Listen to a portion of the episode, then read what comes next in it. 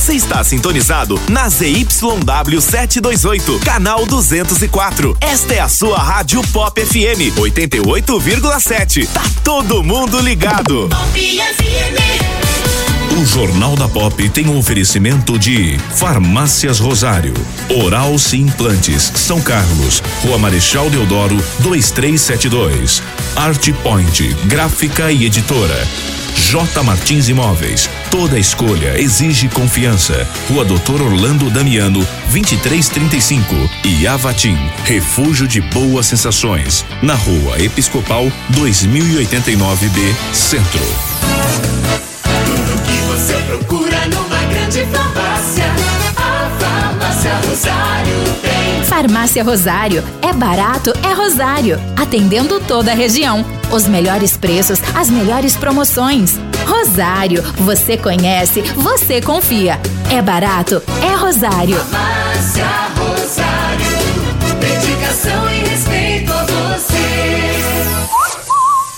Sim, sim, eu vou pra Oral Sim. Pra, pra minha vida melhorar. Ri, ri, quero voltar a sorrir. Ha, ha, sorrir e gargalhar. Eu vou abrir a porta pra felicidade. Curtir a família, amigos, sorrir à vontade. Oral Sim, a rede de implantes dentários número 1 um do Brasil. Nosso carinho constrói sorrisos. Em São Carlos, Rua Marechal Deodoro, 2372. Agende sua avaliação. Ligue 21069500. Uma folha de papel pode receber diferentes impressos. E com o nosso cuidado, sua impressão pode criar vida. Alta qualidade, aliada aos melhores e mais sofisticados métodos de acabamento, fazem sua impressão sair do papel. Sensibilidade no atendimento, qualidade artística nos processos de produção, velocidade na entrega e os melhores preços. Art Point, impressão que faz diferença. Agora também na nova unidade no Shopping Lupo, em Araraquara. Está procurando o imóvel dos seus sonhos, pronto para morar com ótima localização e não sabe por onde começar? A J Martins Imóveis está disposta a te ajudar. Há mais de 20 anos no mercado imobiliário, fazendo negócios com transparência e segurança. J Martins Imóveis. Toda escolha exige confiança. Acesse jmartinssaocarlos.com.br. Fone 3372-0281. Whats 997983334. Já reparou como nossa memória traz o perfume de certos lugares e de pessoas queridas? Cheiros que nos acolhem. A Avatim é especialista em cosméticos carregados de boas sensações. São mais de 450 itens, entre difusores, perfumes para interiores, hidratantes, sabonetes, dentre outros produtos focados no bem-estar. Visite a loja, Rua Episcopal 2089B, Centro, São Carlos. Está no ar. Jornal da Pop FM. A informação diariamente necessária. Jornal da Pop FM. Está no ar. Ponto de vista. Opinião com isenção no Jornal da Pop FM. Falta consenso sobre quanto custará colocar a economia no lugar quando a pandemia do coronavírus for controlada. As estimativas passam da ordem dos trilhões de dólares, mas até o Fundo Monetário Internacional, um dos mais fortes defensores do livre mercado, reconhece que o setor público será um fator decisivo. No dia 1, um grupo de especialistas dos departamentos de pesquisa e de estratégia e política do fundo comparou a resposta à Covid-19 ao esforço necessário em tempos de guerra e afirmou que as ações tomadas no combate ao vírus agora serão determinantes para garantir a retomada de sucesso das economias. Os analistas dizem que agora é importante mitigar os impactos financeiros, mas é prioritário salvar vidas. Isso seria feito garantindo o funcionamento dos serviços essenciais, leia-se, saúde, infraestrutura, produção e distribuição de alimentos. Além disso, o FMI defende que deve-se prover renda para que as pessoas possam permanecer em isolamento em segurança e para as entidades empresariais preservar a organização com apoio na forma de subsídios, garantias e empréstimos com condições apropriadas. Numa situação de guerra, esse protagonismo estatal se justificaria, mas os especialistas fazem um especial alerta de que tudo isso precisa ser executado de forma transparente e com regras claras para todos. Preservadas vidas e a organização produtiva, a volta à normalidade, que levará tempo, depende de medidas fiscais que estimulem a demanda e impeçam a disparada da taxa de juros e da inflação. Somente assim, argumentam os técnicos do FMI, será possível construir as condições pós-pandemia para que o setor produtivo possa novamente gerar renda, empregos e bem-estar para toda a sociedade. Você está ouvindo Jornal da Pop FM. Bom dia, São Carlos. Bom dia, região. Tudo bem, Polidoro? Opa, bom dia. Bom dia, Ney Santos. Bom dia, Fabinho. Bom dia a todos e parabéns pelo dia do jornalista. Parabéns, Parabéns a todos nós. Parabéns a todos nós. É, vivemos tempos sombrios na profissão. Verdade. Difíceis, é eu diria. Difíceis. Né? Mas estamos aqui firmes e fortes. Estamos começando mais uma edição do Jornal da Pop, hoje terça-feira, 7 de abril de 2020, outono brasileiro e 19 graus aqui no edifício Medical Center. Participe conosco, o nosso telefone WhatsApp é o 3416 8816. 3416 8816. Você pode interagir conosco em facebook.com barra Rádio Pop 88. Também estamos no YouTube Rádio Pop FM. O Jornal da Pop está no ar. Jornal da Pop FM e o clima. Durante esta terça-feira, a expectativa é de chuva em boa parte do Brasil. O destaque é a chegada de uma nova frente fria até o estado de São Paulo. Aliás, em toda a faixa leste paulista, a condição será de céu nublado, chuva a qualquer momento do dia. Até o finalzinho do dia, o sistema frontal avança pela região sudeste do Brasil e a chuva pode ganhar intensidade, especialmente entre o Rio de Janeiro e Minas Gerais. Sul e zona da Mata Mineira podem receber acumulados significativos e a chuva pode vir em forma de temporais, com descargas elétricas, ventania, até eventual queda de granizo. Ainda tem previsão de chuva em áreas do centro-oeste, do norte e do nordeste também. Aliás, atenção redobrada durante a terça-feira entre Rondônia, Acre e Amazonas. Volumes significativos, riscos de temporais por conta de instabilidades em altos níveis da atmosfera. Em contrapartida, toda essa chuvarada volta à condição de tempo firme já na maior parte da região sul do Brasil após a rápida passagem desta última frente fria. Tem o avanço de uma massa de ar seco e, com isso, as instabilidades perdem intensidade, a expectativa já é de tempo firme ao longo do dia. Com relação às temperaturas, máxima de apenas 25 graus em Porto Alegre, 25 graus também em São Paulo. Calor em áreas do centro-oeste, norte e nordeste, máximas que ainda devem passar facilmente da casa dos 30 graus. Previsão do tempo, uma parceria Rádio Web e Somar Meteorologia de São Paulo, Amanda Souza. Ney Santos, é 7 horas e 11 minutos. Nesse momento temos tempo nublado, né? Chove ou não chove? Há uma grande possibilidade, Aham. viu, Fábio? Segundo os meteorologistas, Aham. uma chance aí de 80% de chuvas para esta terça-feira, uma chance é, bem importante de chuvas, né? Uma pancada de chuva que deve alcançar aí até 8 milímetros. Não é uma chuva de grande intensidade, né? O volume de água não é tão grande. Mas o principal dessa chuva é que ela caracteriza a mudança de temperatura. A partir de amanhã teremos um decréscimo da temperatura, tanto a máxima quanto a mínima aqui na região. A máxima que hoje chega a 30 graus, amanhã não passa de 27. A mínima que hoje é, alcançou os 20 graus, amanhã terá no máximo a temperatura de 17 graus. Mais para o final de semana e aproximando-se o feriado de Sexta-feira Santa e Páscoa, a tendência de um decréscimo ainda maior da temperatura, graças à chegada dessa, dessa massa de ar é, fria e seca que está é, passando aqui pela região, passando pelo estado de São Paulo. Portanto, Fabinho, é hora de você começar a tirar aquele velho e bom casaco do guarda-roupa. Pois é, 7 e 12. Radares. Os radares móveis não estão em operação em São Carlos. Esportes. Dolor Sala Carrió, mãe do técnico Pepe Guardiola, morreu na última segunda-feira, aos 82 anos, em Barcelona, em decorrência do novo coronavírus. A informação foi divulgada pelo clube do treinador, o Manchester City, nas suas redes sociais. Há uma semana, Guardiola gravou um vídeo para os canais oficiais do clube inglês, onde pedia que as pessoas permanecessem em casa e que todos sairiam bem da pandemia. Sentimos falta do futebol, perdemos a vida que tínhamos há alguns dias atrás. Agora é hora de ouvir e acompanhar os nossos cientistas, médicos e enfermeiros.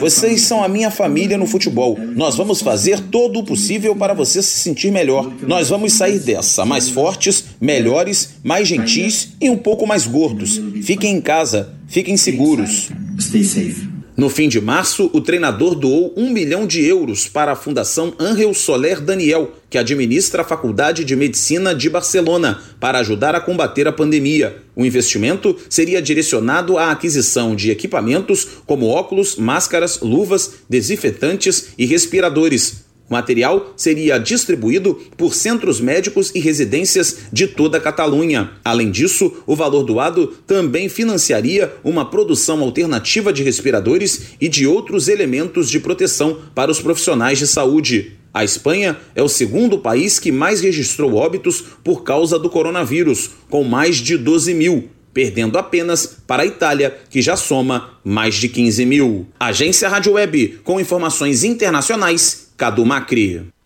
Com as competições paralisadas, o árbitro Igor Júnior Benevenuto decidiu não ficar em casa neste período de quarentena, mas foi por um bom motivo. O mineiro é formado em enfermagem e está dando plantão na unidade de pronto atendimento na cidade de Sete Lagoas, em Minas Gerais. Benevenuto contou que a ideia de colocar em prática sua graduação na área de saúde surgiu quando a CBF anunciou o auxílio financeiro e o suporte técnico, psicológico e físico aos árbitros para este período sem bola rolando. O presidente Rogério Caboclo, juntamente com a comissão, o, Leonardo Garciba, o Alício, o Cerdeiro, o Ricardo, eles têm pensado na arbitragem. Né? Eles têm pensado numa forma de ajudar os árbitros, conseguir essa, esse valor financeiro para nos ajudar nesse período. Então, se eles estão fazendo isso pensando na gente, eu também pensei no que eu poderia contribuir. Eu acho que é uma rede de empatia e de ajuda eu, com forma de gratidão e de poder ajudar e contribuir também para a sociedade, para as outras pessoas, resolvi trabalhar novamente como enfermeiro. Essa não é a primeira experiência de Benevenuto em um ambiente hospitalar. O árbitro participa de um projeto chamado Guardiões do Riso, constituído por um grupo voluntário que frequenta hospitais e lares de idosos. Rádio e futebol, duas paixões em conexão. Uma parceria da CBF e da agência Rádio Web. Com informações do futebol brasileiro, Daniel Esperon. E uma notícia triste para o futebol de São Carlos: o gestor do São Carlos Futebol Clube, Marcelo Boldrin, sofreu um acidente anteontem no Maranhão. Ele se deslocava para ver negócios no estado do Nordeste. Marcelo capotou seu carro numa rodovia, foi é, socorrido, levado a um hospital e passa bem e está em recuperação. As informações é, dão conta de que Marcelo é, não corre risco de morte.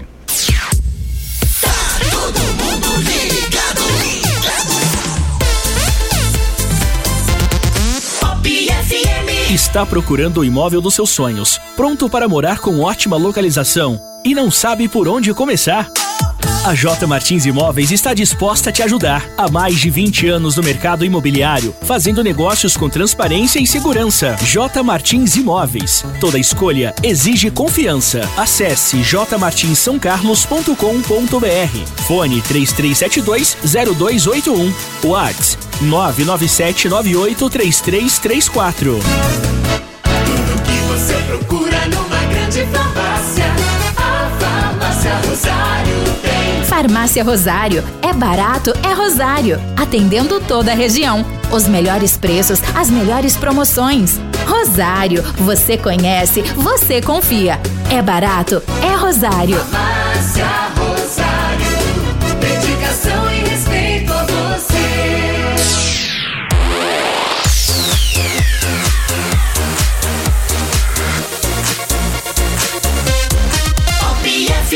Após um dia de tensão, com a possibilidade de demissão do ministro da Saúde do cargo, Luiz Henrique Mandetta confirmou nesta segunda-feira que continuará no comando da pasta. A atuação do ministro no combate ao coronavírus no Brasil tem sido criticada pelo presidente da República. Na quinta-feira, publicamente, e no fim de semana, de forma velada. Para aumentar o clima de indefinição, nesta segunda, Jair Bolsonaro almoçou com o deputado e ex-ministro Osmar Terra, defensor do uso da cloroquina e contrário ao isolamento social, o que turbinou ainda mais a possibilidade de saída de Mandetta. Outro fator de dúvida foi a convocação de uma reunião ministerial de última hora. No fim das contas, apesar da clara insatisfação de Bolsonaro com o ministro, Mandetta afirmou, após a reunião com o presidente, que segue no cargo. Hoje foi um dia que rendeu muito pouco o trabalho aqui no Ministério. Ficou todo mundo aqui com a cabeça meio avoada se eu iria permanecer, se eu iria sair. Gente aqui dentro limpando gaveta, até as minhas gavetas, vocês ajudaram lá a fazer as limpezas das minhas gavetas. Nós vamos continuar, porque continuando a gente vai enfrentar o nosso inimigo. O nosso inimigo tem nome e sobrenome. É o Covid-19. Médico não abandona paciente. Eu não vou abandonar. Mandetta não citou o presidente, mas pediu paz para que a equipe da saúde siga com os trabalhos. Felizmente começamos com mais um solavanco semana de trabalho. Esperamos que a gente possa ter paz para poder conduzir. A saúde, a ciência ainda vai achar uma saída mais elegante. Por enquanto, o que temos é uma saída muito primitiva de procurarmos isolamento. O ministro relatou que após a reunião com o presidente da República, foi levado para ouvir a opinião de outros dois médicos que queriam um decreto para regular o uso da hidroxicloroquina em larga escala no combate à Covid-19. Indícios? Há indícios? A tese é boa? É boa. Mas primeiro, convença os pares técnicos. E aí vamos fazer pela ciência. Ciência. Não vamos perder o foco. Se tiver um consenso, a gente não tem problema nenhum, a gente adota como a postura do Ministério da Saúde. Diante da possível demissão de Mandetta, vários funcionários do Ministério da Saúde abandonaram o trabalho durante a tarde na expectativa de alguma confirmação e também para apoiar o ministro, que, mesmo agradecendo o companheirismo, puxou a orelha da equipe. Vocês do Ministério da Saúde que saíram dos seus setores e ficaram aqui me esperando para fazer choro, fazer canto dividido, para bater panela, vocês vão todos trabalhar, que é o que vocês deveriam estar fazendo enquanto eu estava lá. Aqui nós entramos juntos, nós estamos juntos, e quando eu deixar o ministério, nós vamos colaborar muito para qualquer equipe que aqui venha mas nós vamos sair juntos do Ministério da Saúde, essa equipe toda que está aqui. Durante a fala, Mandetta recebeu o apoio de secretários estaduais e municipais de saúde e também de integrantes da Comissão de Ciência, Tecnologia e Saúde do Congresso Nacional, que acompanharam o pronunciamento do ministro. Agência Rádio Web, de Brasília, Yuri Hudson. O seu dia começa no Jornal da Pop FM três anos. Inês Nunes, bom dia para você. Bom dia, Joãozinho, tudo de bom? Marcos Bola, um abraço. Devaldo Santos. Cláudia Cury, bom dia, viu? É isso aí, Cláudia Cury. Bom dia, para... obrigado. Parabéns para você também, viu? Alexandre Valverde, Marcos Durval, bom dia. Nunca, o, nunca vi a oposição gostar tanto, tanto de um ministro do Bolsonaro. é, Marcos Durval, infelizmente, né? É, essa questão do ministro Mandetta ganhou um contorno político sem precedentes no momento tão preocupante para a saúde pública. Eu até conversava com o Ney fora do ar aqui, né, Ney? É, o ministro Mandetta, até a crise, até a pandemia do coronavírus, era um ministro, ministro inexpressivo, né? Não tinha tanto destaque assim é, na mídia, né? É, e ele assumiu o protagonismo. Se ele assumiu o protagonismo é, por, é porque alguém não assumiu o protagonismo. E na minha opinião, quem deveria assumir o protagonismo do combate ao coronavírus seria o presidente Bolsonaro. Então abriu esse flanco para o Mandetta crescer politicamente. É, quando Tem abriu esse esse, detalhe a ser ponderado. quando abriu esse vácuo, né, é, alguém ocupou, né? Quem ocupou foi o ministro Mandetta. São um, N fatores, né, Fábio? É, primeiro que é, é natural que alguém da área se destaque quando você tem um problema mundial é, num setor específico, no caso saúde. Né? Então é, é natural que o protagonismo apareça em quem está no governo relacionado a essa área específica. É, com relação ao ministro Mandetta especificamente, Fábio, é, nós até elogiamos aqui a postura do ministro Mandetta antes das bicadas, né? Como disse o presidente Jair Bolsonaro, é, ele e o Mandetta já estão se bicando há algum tempo, mas antes das bicadas a gente já tinha elogiado aqui a postura do ministro, né? É, tranquilizando a população e colocando as ações tecnicamente. Né? É, houve depois um futuro é, num futuro próximo houve um conflito. né? esse conflito derivou, infelizmente, para a área é, política, né? que se transformou numa, é, é, num embate aí, num, é, num, num cabo de, de guerra, né? Entre oposição e situação, né? É, entre esquerda e direita, entre pró-Bolsonaro e contra Bolsonaro, né? Que sinceramente e infelizmente, né? Não interessa para esse momento. O que a gente precisa é, é de ações práticas, firmes, né, e que unifiquem a população em torno de um projeto para combater esse mal mundial hum, desse momento que é a pandemia do coronavírus. Mas infelizmente, você disse muito bem, a palavra é essa, né, isso ganhou contornos político-partidários ou políticos ideológicos. É, chame você como você quer chamar. Infelizmente. Ok, Ney. Tá tudo certo aí, Polidoro? Vamos, vamos. Então vamos, vamos viajar agora? Vamos viajar? Vamos a Bruxelas? 7 horas e 24 minutos. Ô, Márcia, tudo bem, querida? Como vai? É, nós não estamos recebendo o áudio da, da, da Márcia, viu, ô Polidoro? Acerte aí. Nós estamos fazendo um teste ao vivo, como diria o Faustão, quem sabe faz ao vivo, não é verdade? Ô louco, meu. É, ô louco, meu. Ah, aliás, eu estou com uma camiseta, acho que peguei do guarda-roupa do Faustão. Toda colorida, né? E aí, Polidoro, tudo certinho? Tudo certinho? É, senão a gente faz por telefone mesmo, viu? Aqui é rádio, Polidoro, né? Ah, oi, oi, Márcia, tudo bem? Você tá me ouvindo? Não, não está ouvindo ainda. Polidoro, qualquer coisa a gente faz por telefone mesmo. Aqui nós somos rádio, rádio com imagem, mas somos a nossa essência é o rádio ainda, viu? Trabalhadores informais, microempreendedores individuais, contribuintes individuais da Previdência Social e desempregados que vão receber auxílio emergencial do governo em razão da pandemia do novo coronavírus serão cadastrados por meio de um aplicativo de celular. A Caixa Econômica Federal deve lançar o programa hoje, junto com uma página na internet e uma central de telefônica, uma central telefônica dedicada aos trâmites de cadastro da renda emergencial. De acordo com as informações divulgadas pelo órgão, o próprio aplicativo vai avaliar se a pessoa cumpre requisitos exigidos para receber auxílio.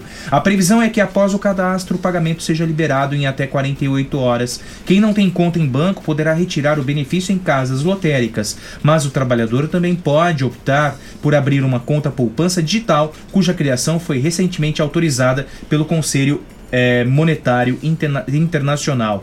Segundo o presidente da Caixa, Pedro Guimarães, as contas digitais vão garantir a agilidade no pagamento. Nós temos a aprovação para abertura de contas digitais de poupança. E por que, que isso é importante? Porque é uma conta que é grátis e pode ser movimentada pelo aplicativo. Então a- a pessoa não precisa ir à agência. Isso é muito importante. Qual é o maior problema quando se abre uma conta em banco? Na Caixa Econômica Federal. A pessoa tem que ir na agência, gasta tempo, só do fato de ter que ir à agência, imagina você tendo 30 milhões de pessoas indo nas agências da Caixa para abrir uma conta. O que, que nós conseguimos? Simplificar muito, e isso vai ampliar e acelerar muito o tempo. Vale lembrar que o benefício será de 600 reais mensais pelo período de três meses. Até duas pessoas da mesma família poderão receber o benefício e mulheres que são chefe de família, ou seja, criam filhos sozinhas. Têm direito a duas cotas, o que significa 1.200 reais mensais. Para receber o auxílio emergencial, será preciso cumprir alguns critérios, entre eles ter renda familiar total de três salários mínimos ou 3.135 reais. Ô Ney, você sabia, e fiquei sabendo na sexta-feira, que para cancelar ou para paralisar o financiamento imobiliário, você tem de entrar em contato com a Caixa É, ele não, é, ele não para automaticamente não, viu? Então atenção você que tem financiamento imobiliário, é, é, não fique à espera de um milagre, não. Você tem de correr, você tem de agir. É, você tem de agir para parar o financiamento imobiliário ligando é, ou, ou usando até o aplicativo da Caixa. É, lá existe um ícone habitação e aí você é, aciona o pausar o financiamento imobiliário, tá? Um modo é, é, pausar o financiamento imobiliário no aplicativo. Agora, é, com relação ao financiamento imobiliário, você preferencialmente faça pelo 0800 ou pelo aplicativo, porque as agências bancárias estão um terror, Ney Santos. Estão um terror.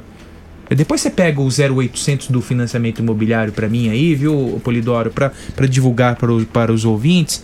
Veja só ontem, Ney Santos. A mesma cena que nós mostramos de sexta-feira no jornal de ontem, na agência do Banco do Brasil, na Rua Episcopal, no centro de São Carlos, fora registrada ontem. Nós temos um problema sério e que, infelizmente, que lamentavelmente, o Banco do Brasil, pobre Banco do Brasil, o paupérrimo Banco do Brasil não resolveu. É, os caixas eletrônicos da agência da Conde do Pinhal com a dona Alexandrina foram incendiados por um maluco, né? Um, um maluco entrou na agência, disse que estava sendo perseguido, que estava sendo roubado pelo banco e resolveu atear fogo nos caixas eletrônicos, né, do Banco do Brasil. É, eu só tô pegando a data aqui desse fato, né? Fogo, a, agência Banco do Brasil. Todos se lembram, né? A coisa É, de um mês é, e é, pouco não, atrás. Então, né? não, mas é, aí você vai entender. Eu quero passar a data. 9 de março. 9 de março. Exatos. é, estamos caminhando para um mês. E eles não resolveram o problema. Talvez falte caixa, cash, para o Banco do Brasil instalar novos caixas eletrônicos, né? Então, quem é cliente do Banco do Brasil fica refém da agência do centro, da Episcopal, com a Conde do Pinhal. E ontem havia uma fila enorme para o uso do caixa eletrônico. Porque o cliente Banco do Brasil fica refém. Ou vai a Miguel Petrone ou a Universidade Federal de São Carlos, que existem os caixas do Banco do Brasil. Se você circula pelo centro, você fica refém de uma agência do Banco do Brasil, porque talvez o banco esteja pobre, em processo falimentar. Não pode resolver a questão dos caixas eletrônicos. Né? Há uma outra agência na Vila Prado, né? Na Vila Prado. Na rua Dona Ana Prado. Exatamente, Ney Santos. Mas as pessoas costumam usar as agências do centro de São Carlos. Então, 9 de março, nós tivemos um incêndio. E até hoje, o Banco do Brasil não resolveu esse problema. Talvez por falta de caixa. Tem problemas financeiros o banco, né? Aliás, qualquer instituição bancária no Brasil atravessa grave crise é, financeira, não tem dinheiro, né? Via de fato é isso, não tem dinheiro. Ô Fábio, essa, essa fila registrada ontem no Banco do Brasil, e é, pasme, não foi só no Banco do Brasil. Não! Né? O, o- o Banco Bradesco, na Gesune de Arruda com a Avenida São Também Carlos, tinha a fila. mesma coisa. Na mesma rua ali, no mesmo quarteirão, o Banco Itaú, um pouco mais acima ali na esquina da rua Major José Inácio, tinha fila. A agência dos Correios, em frente ao Banco do Brasil, tinha fila. né? De- a- ali nos Correios deve estar entrando é, uma pessoa só por vez, duas por vez, eu não sei qual é a estratégia adotada ali, numericamente falando, mas tinha uma fila também pelo lado de fora. E pior, né? As pessoas não respeitam a distância mínima recomendada para evitar o contágio. Né? Todo mundo é, se aglomerando ali, é, muito perto uma das outras, as pessoas muito perto umas das outras, né? propiciando esse, esse contágio. É, o banco, a instituição tem que organizar isso um pouco melhor, né? Não é possível que a gente não tenha, né, como você disse, em um mês, a restauração de equipamentos de uma agência, de uma instituição bancária. Olha, nós não estamos falando né, do pobre do empresário de bairro, né, que tem uma lojinha na, na esquina. Ou de nós, pobres trabalhadores, né? né, que, que tem problemas né, de, de, de caixa, de fluxo de caixa, que tem é, um capital de giro pequeno, né, que às vezes você tem problema no equipamento, fica difícil restaurar. Nós estamos falando do Banco do Brasil. É uma instituição bancária né, que rende, que ofere altos lucros aí mensalmente, né? e que não consegue restituir um equipamento ou dois equipamentos, três equipamentos em um mês. E as pessoas, né, em plena pandemia mundial, né, são obrigadas a ficar se aglomerando em filas, né, para fazer os serviços do banco. E, e o Júnior diz aqui que a Miguel Petroni não tem mais Banco do Brasil. O Júnior sabe que não tem, o funcionário não sabe, porque ele me indicou a agência da Miguel Petroni. Você acredita nisso, Júnior? Você sabe que lá não tem banco. Não tem mais o Mas Banco o do funcionário Brasil, me indicou a agência da Miguel Petroni. Tá bem informado esse funcionário também, né? Parabéns a ele. É, veja só, né? É, é, e os bancos, né? Os bancos não colaboram absolutamente nada com a pandemia. Nada, nada. E eu cito aqui o exemplo também do Santander, da rua Major José Inácio, com a Avenida São Carlos. O antigo Banco Real, né? Fechou as atividades desde ontem. Nós não temos. Então, as atividades do Santander estão concentradas na agência do antigo Banespão, ali na Episcopal, perto da prefeitura, entre a Major José Inácio e a Conde do Pinhal. Temos também o Santander na 13 de maio, importante ponderar isso, né? Mas veja só, não temos a agência da Major José Inácio. Então, quer dizer, é, nesse período né, em que nós necessitamos, muitas vezes, das agências bancárias, não conseguimos efetuar todos os serviços online, precisamos do presencial, precisamos é, é, da agência bancária, do caixa eletrônico para efetuar transações. O banco faz essa, né? Dá uma dessa, fecha a sua agência no centro de São Carlos. Parabéns também ao Santander. Então, Uma salva de palmas para o Santander. Tem que economizar também, É, né? Pois é. Porque o lucro é, é pequeno. É pequeno o lucro, né? Eles trabalham, eles trabalham numa margem pequena de lucros, né? O que é triste mesmo, né, gente? Triste.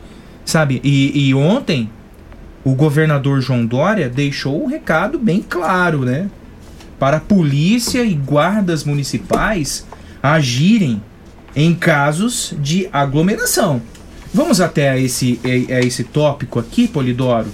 O governador João Dória decidiu prorrogar por mais 15 dias a quarentena em todos os 645 municípios do estado de São Paulo até o dia 22 de abril. A decisão foi tomada após reunião com 15 médicos do Centro de Contingência do Coronavírus, que apontaram que o contágio já chegou a 100 cidades paulistas e mais de 400 hospitais públicos e privados. Projeções apontam que prolongar o distanciamento social pode evitar mais de, seis, eh, de 160 mil mortes em todo o estado. O médico Luiz Carlos Fortaleza, da Unesp, realça a importância do isolamento social em cidades do interior. Nós, ah, no interior de São Paulo, temos visto uma progressão da epidemia, ainda numa fase ascendente, diferente da fase de estabilização que foi conseguida aqui. Dados de mobilidade social medidos por celulares têm mostrado que no interior uma falsa sensação de segurança reduz a eficácia, né, reduz a eficácia da mensagem de isolamento, fazendo com que não atinjamos a meta de por volta de 60% que é necessária para a contenção da doença. Nós temos estudado na Unesp, onde eu trabalho, junto com modeladores matemáticos e geógrafos da saúde, os modos de dispersão do Estado e percebemos algumas cidades polo eh, que quase correspondem às maiores cidades do Estado, mas também as mais próximas da metrópole, que precisam de um isolamento ainda maior, de forma a reduzir a interiorização desse vírus e a sua dispersão pelo Estado. Esse é um trabalho que está sendo feito no âmbito da Universidade Pública, Unesp, e trabalhos semelhantes têm sido feitos pelas duas outras, USP e Unicamp, e acho que estamos devolvendo a nossa resposta à sociedade. O governador João Dória deu um recado aos prefeitos que coíba as aglomerações. Quero recomendar também que prefeitas e prefeitos, vocês terão o dever, a obrigação de seguirem nas suas cidades a orientação do governo do estado de São Paulo. Isto é constitucional, não é uma deliberação que pode ou não ser seguida. Ela deve ser seguida por todos os 344 municípios do estado, além da capital de São Paulo, sob o comando do Bruno Covas. E devem exercer também, ao lado da Polícia Militar, o poder de polícia se houver desobediência de qualquer natureza para uh, esta orientação. Nenhuma aglomeração de nenhuma espécie em nenhuma cidade ou área do estado de São Paulo será admitida. As guardas municipais deverão agir e, se necessário, recorrer à Polícia Militar do estado de São Paulo para que imediatamente possa haver a dissipação de qualquer movimento ou qualquer aglomeramento de pessoas no estado de São Paulo. Esta é uma deliberação, esta é uma medida que será publicada no Diário Oficial e deverá ser rigorosamente seguida pela população do estado de São Paulo na defesa das suas vidas, na proteção das suas vidas e dos seus familiares. E peço também que prefeitas e prefeitos contribuam no mesmo sentido para que essa medida seja aplicada e obedecida corretamente. O Dória precisa se antenar aí, né? 344 municípios? Não, nós temos 645, 45. né? É, ele, ele diz é, 344 mais a capital, mais a capital, mais né? A capital. Errou, errou. Dória, vamos, vamos nos atentar a isso, viu? Mas tá aí, é a determinação do governador João Dória, o fim da aglomeração. E ontem as agências bancárias pululavam de gente. Até um ouvinte aqui é, escreve a seguinte mensagem. Tem um ouvinte aqui que nos é, mandou a seguinte. Ah, aqui, o Fabrício. Bom dia. Imagine a partir de hoje com a liberação dos 600 reais pelo governo. As aglomerações é, não vão ter como evitar, afinal, todos desesperados atrás dos 600 reais, mais carona para a cidade. Infelizmente, bom dia, bom dia para você também, Fabrício. A Caixa disponibiliza meios digitais para é, facilitar é, a liberação dos 600 reais. Entretanto, não são todos que é, têm afinidade com os meios digitais, né, Ney Santos? E, lamentavelmente, as aglomerações serão inevitáveis. É, ontem até eu vi uma matéria é, num programa da, da Globo, né? É, não vou me lembrar, recordar qual, é, mas é, entrevistou nesse programa uma senhora que estava numa fila de banco, se não me falha a memória, numa agência no Rio de Janeiro. Né? E questionada a moça, a senhora disse: Olha, eu não tenho, não sei mexer com internet, não tenho é, afinidade com redes sociais e não consigo fazer aquilo que eu preciso fazer no banco é, nos canais digitais. Ou seja, qual foi a solução? Né? Ir para fila né, e para a agência bancária. Muitos desses que vão receber esses 600 reais podem não ter a mesma afinidade tecnológica, né, podem não trabalhar tão bem assim é, com aquilo que são as ferramentas digitais e certamente irão para as agências. Né? E aí fica a pergunta, né, que é aquela de sempre, na verdade. Todos estamos preparados? As agências bancárias se prepararam para isso? Né? É, as pessoas foram devidamente informadas sobre como, sobre como obterem é, esse recurso. É, estão foram é, feitas campanhas para se evitar que as pessoas se aglomerem né, em portas de bancos, é, em filas, né, e, e, comprometam ainda mais esse, esse combate ao coronavírus. Né? A resposta para tudo é não, Fábio. Mais uma vez, nós temos um país que as medidas são jogadas e a população que se vire para arrumar e para tentar encontrar a melhor solução para cada um. E aí vira essa coisa que a gente está vendo, né? de que cada um olha para o seu próprio umbigo, vê a sua necessidade, às vezes em detrimento da de outro que está ao seu lado, e a coisa vai, segue no vai da valsa. Né? Certamente hoje teremos fila sim. E aí a gente junta com o discurso do governador Dória e fica a pergunta. Ok, poder de polícia. O que é que a polícia vai conseguir fazer é, numa fila de banco né, constituída por pessoas que estão lá para retirar o seu dinheiro que estão precisando? Vai acabar com a fila?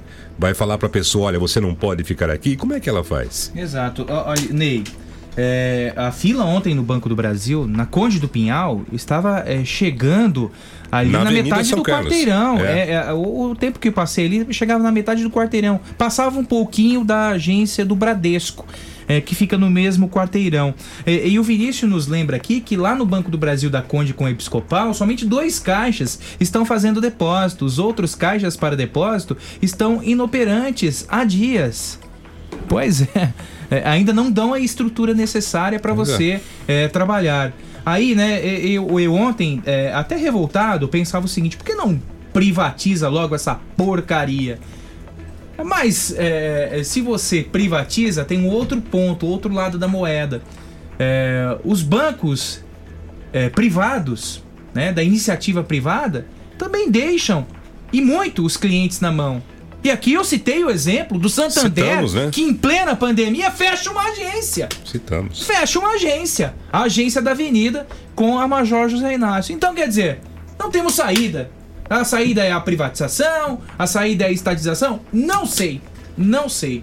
Eu acho que a saída, como ensinou-me o filósofo Henrique Polidoro, são os bancos digitais.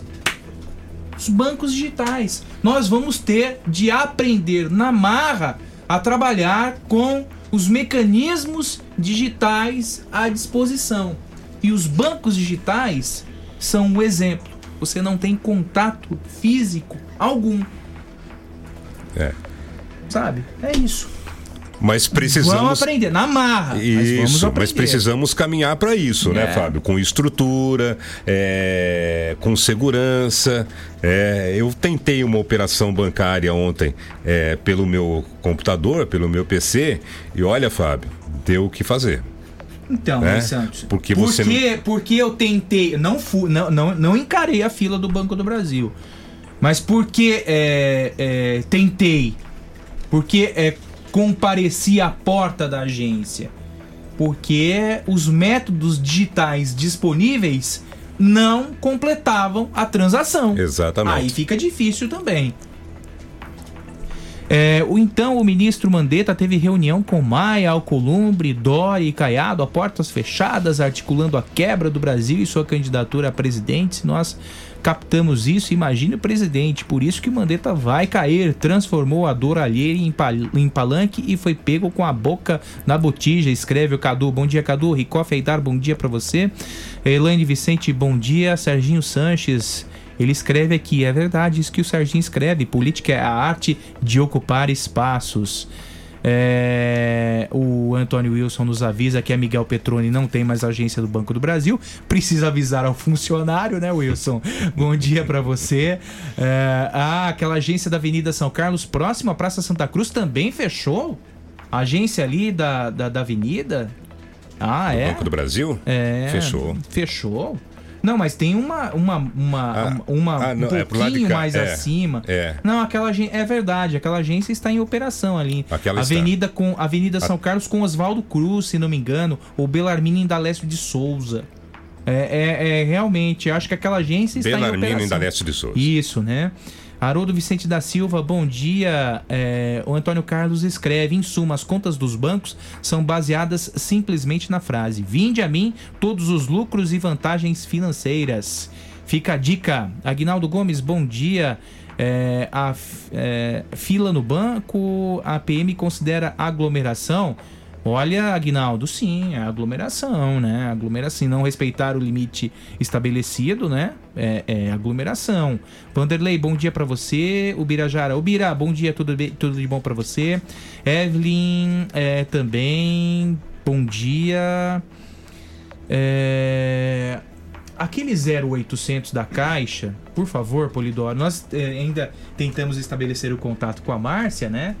É o 0800 726 0505. 0800 726 0505. Se você tem financiamento imobiliário pela Caixa, não espere pelo milagre. Vá em busca dele, tá? É, paralise o financiamento imobiliário no 0800 726 0505 ou no aplicativo é, Caixa no modo habitação, ok? É, Everton diz: Bom dia, amigos. Não vejo nada Não vejo uma bagunça nesse sistema do Brasil de quarentena. Serviços essenciais têm de continuar, mas como achar normal adultos e empresas parados? E você tem uma rede de supermercados, por exemplo, o Jaú, você vê lá um jovem de 15 a 18 anos trabalhando normal, na linha de frente com o público, e um momento tão delicado. É, e mais, né, Everton? Fui a um, a um, a um supermercado da rede Jalserve, eles oferecendo álcool 46% para higienização das mãos. Isso não higieniza nem absolutamente nada, né? É pura, pura água, né? Pura água. Um absurdo também se já o serve, né? É... O Antônio Wilson diz aquilo que falamos, né? Que o banco digital não é as mil e uma maravilhas. É... Avenida... Ah, é, foi essa que fechou, Cadu? Da Avenida com a Belarmino? Uma agência bonita daquela do Banco do Brasil, moderna, ampla. Fechou também? Ah, tenha paciência esse Banco do Brasil, hein? Tá com problema de caixa, né? Ah, que que é isso? problema de gente? caixa não é a Caixa Econômica Federal. O problema de caixa é o, é o seu estoque de dinheiro, né? estupefato com essa informação. Estou estupefato com essa informação. A agência da Avenida com a Santa Cruz fechou. Que que é isso? O, o, o, o Dr. Rogério Zangotti também disse que fechou há quatro meses. Ah, está com problema financeiro nosso Banco do Brasil. Pobre coitado do Banco do Brasil. Vamos fazer uma ação solidária, arrecadar fundos para o Banco do Brasil, que está em estado falimentar. Que coisa, hein? Uma pena, hein? Que coisa. Tá certo aí, Polidoro? Deu certo? Nosso engenheiro, o nosso cãozinho dos teclados, Henrique Polidoro, acertou a conexão. Oi, Márcia, bom dia, tudo bem? Que horas são aí na, em Bruxelas? Bom dia. Bom dia, bom dia, Fabinho. Bom dia, tá me ouvindo Tô agora? te ouvindo perfeitamente bem, Márcia. Ah, bom dia ao Ney Santos, bom dia Polidori, bom dia a todos que estão nos ouvindo. E você está com imagens nas nossas redes sociais. Ô, Márcia, que horas são aí em Bruxelas? Ó, aqui é meio-dia e 49 agora. Meio-dia e 49. 5 horas de fuso horário. Cinco. Sabe quem tá mandando um, um beijo pra você e com saudades? O seu primo Vinícius, viu? Ah, o Vini é gente boa. Ô, Márcia, você tá em quarentena aí em Bruxelas? Então, Fabinho, aqui nós já começamos a, a quarentena, aqui a gente fala confinamento, né? Depois do dia 18 de março, a gente já começou a, a quarentena, o confinamento, e depois foi, foi, de- foi descrito que teria até o dia 5. Aí já foi prolongado para o dia 19 agora, de abril. E agora que a gente está começando a controlar o vírus aqui, então já estão preparando o descon- desconfinamento, né? O, ah, mas assim, gradualmente, bem devagar, né? Ainda a gente não tem nada decidido ainda. Márcia, bom dia, tudo bem? Bom dia, Ney Santos, beleza? Tudo em ordem. Ô, Márcia, é, número de casos aí, é, por aí, é, preocupam as autoridades? Você tem esses dados para passar para gente, para a gente ter uma referência com relação ao Brasil? Ney Santos, é, é bem preocupante porque, assim, ah, o número de contaminados total que a gente tem aqui hoje são 22.194 pessoas contaminadas. Mas o nível de conta- contaminação diário de hoje foi 1.381. Desses 22 mil, nós temos, tivemos em 24 horas 1.381 contaminados e 314 hospitalizados né, nesse dia. E a gente tem um total de hospitalização de 6.012 pessoas. Então, assim, é, é bem grande. E o, o- o número de mortos, a gente tem 2.035 pessoas que faleceram do Covid do Covid-19 e no, em 24 horas a gente perdeu, infelizmente, 162 pessoas. O, o nível de atendimento da rede hospitalar, da rede médica aí, é bastante razoável, Márcia? Olha, Ney Santos, aqui, como se diz, a gente está em primeiro mundo e a gente tem, assim, hospitais de primeira ponta, né, que a gente fala.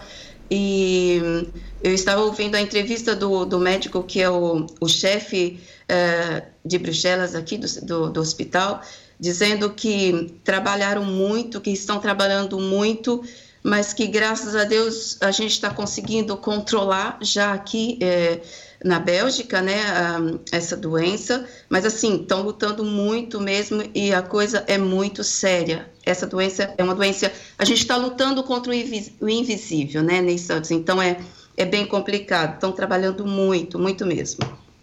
As autoridades locais recomendam o confinamento, Márcia, é isso? Então, sabe, Fabinho, o que aconteceu? Na verdade, como o estoque, vocês sabem que máscara virou raridades, né? No Então, mundo, né? como- No mundo também. No mundo, É, isso não é um problema isolado, né, Márcia? Não, no mundo, então, o que aconteceu para evitar, porque vo- vocês sabem que nós aqui estamos cercados de todos os países com nível de contaminação muito alto, né? Então, é tu- aqui, para vocês terem ideia, é tudo muito pertinho um do outro, né? Os países, porque são países pequenos. Então, ah, como a gente não tinha máscara para proteger a população, então o, o único me- meio que foi escolhido, mesmo nem pensando em economia, porque se a gente falar em economia aqui na, na Bélgica é tão complicado, porque a gente é dividido em três regiões, a gente tem é, três línguas, é muito complicado toda essa, essa parte de, de política aqui no- na Bélgica, mas chegaram num consenso que a melhor coisa era o confinamento, né, para a população. Então a gente está confinado a, a quarta semana de confinamento, mas com liberdade de, de sair, sabe? A gente tem uma liberdade de sair, mas sempre guardando a distância. É, é, aqueles que podem pôr máscara têm que pôr máscara, é, é recomendado pôr máscara. E, e assim, para ir nos supermercados, é uma pessoa só da família que pode ir no supermercado, mantendo a distância é, é, regu- regulamentada. Ahn, o uso de álcool gel é muito importante, mas lembrando que é quando a gente sai de casa, né? E quando a gente está em casa, a gente lava muito bem as mãos com, com água e sabão, com muita atenção. Enfim, assim, a gente pode ir nos parques, mas não pode se parar para sentar, para conversar, nada disso. Então, assim, tem muitas regras que estão sendo estabelecidas aqui e que estamos tentando seguir à risca, mas tem sempre aqueles infratores, aí a polícia está em cima, sabe? A gente está tá, tá sendo é, vigiada bem pela, pela polícia aqui também. Essa é justamente a pergunta que faria você, né? Ontem é, o governador do estado, João Dória, pediu rigor da polícia para se evitar aglomerações e perguntaria justamente isso para você, Márcia. Qual é a atuação da polícia aí em Bruxelas para evitar é, as aglomerações? Então, no começo, eh, foi- foram simplesmente recomendações, né? Recomendaram, porque eles não quiseram, porque como aqui tem muitos prédios, né? E como as crianças estão em casa. Então, eles decidiram que não fechariam os parques, que a gente poderia passear um pouco com as crianças, que é até importante, como vocês sabem, fazer exercícios, né? Eh, aí começou a, a ter festas nos parques, mesmo, mesmo aqui. E o que aconteceu é eles endureceram, né? Endureceram e colocaram polícias e agora tem, tem multas, né? Que são aplicadas e são multas altas, viu? E também para as empresas que resolveram abrir, restaurantes que resolveram abrir, receberam multas altas porque é proibido. A única coisa que não é proibido são pessoas, eh, restaurantes, por exemplo, podem fazer eh, entrega a domicílio, você pode fazer encomendas e buscar, mas se eles resolvem abrir, eh, realmente aí eles levam multas. Ô, Márcia, é, bom, primeiro que qualquer coincidência com o Brasil é mera coincidência, né? Esse negócio de fazer festas em, em locais públicos, né? É, pa- parece aqui. É, mas com relação à atividade é, comercial, industrial, como é que estão as coisas por aí? Tudo parado ou há algumas atividades que são permitidas e que estão funcionando? Como é que é, está se desenvolvendo o trabalho aí em Bruxelas? Ô Ney Santos, ah, é, toda, tudo que é essencial está aberto. Mas assim, com normas, né? Se, é, é o que eu acabei de falar. Se você vai no supermercado, aí você tem toda a norma a respeitar o espaço entre uma pessoa e outra, usar só um carrinho de compras. Você, você tem 10 carrinhos de compras na porta do supermercado, então você sabe que só 10 pessoas vão entrar. Se não tiver carrinho, a pessoa não pode entrar, entendeu? E- e dentro do supermercado você pode ficar 30 minutos para fazer suas compras. Então tem isso. Aí tem todas as empresas que podem trabalhar como home office que vocês falam, né? Para nós é, é teletrabalho. Aquelas que podem trabalhar de casa pela internet estão fazendo isso, que, que é ordem, né? Tem que ser seguido.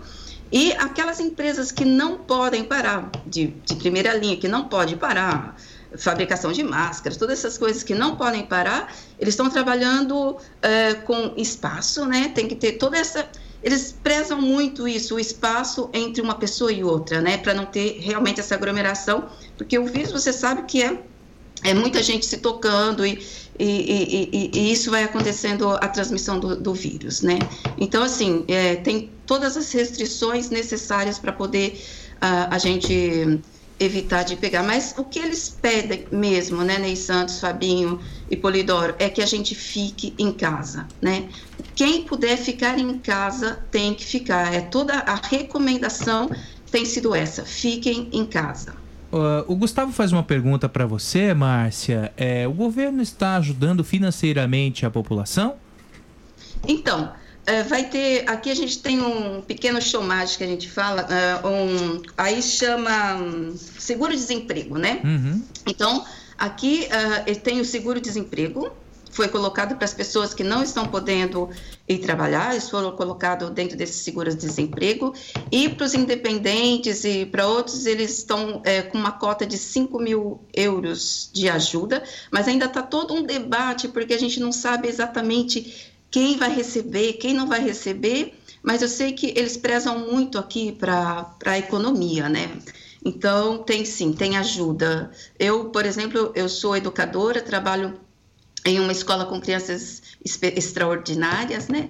E a gente está fazendo um rodízio, né? Pra, porque não fechou completamente. Uh, então a gente faz um rodízio, só que o, o salário ele está caindo normalmente para nós da escola. Agora para outras pessoas eh, eles estão eles foram colocados com, com essa com esse valor é um valor até assim razoável eh, aqui. Então é o seguro desemprego. E o cuidado com os idosos, quais são as recomendações aí em Bruxelas, Márcia? Nossa, é assim, tá uma, uma, uma ajuda mútua para poder cuidar dos nossos velhinhos, né? Então, assim, como tem muitos velhinhos aqui, aqui nós temos só em Bruxelas, a gente tem mais de 560, é, a, a gente fala asilos, né? Mas abrigos para idosos. Aqui é, é muito usado isso, né? Que as pessoas mais idosas é toda uma cultura que vai para o abrigo. Então, assim, tá tendo. Foi, desde que foi fechado uh, o confinamento, não tem se visitas mais ao, aos velhinhos, né? Tá, assim, um cuidado muito grande, mas mesmo assim está tendo números, muito números de infectados dentro do, desses abrigos.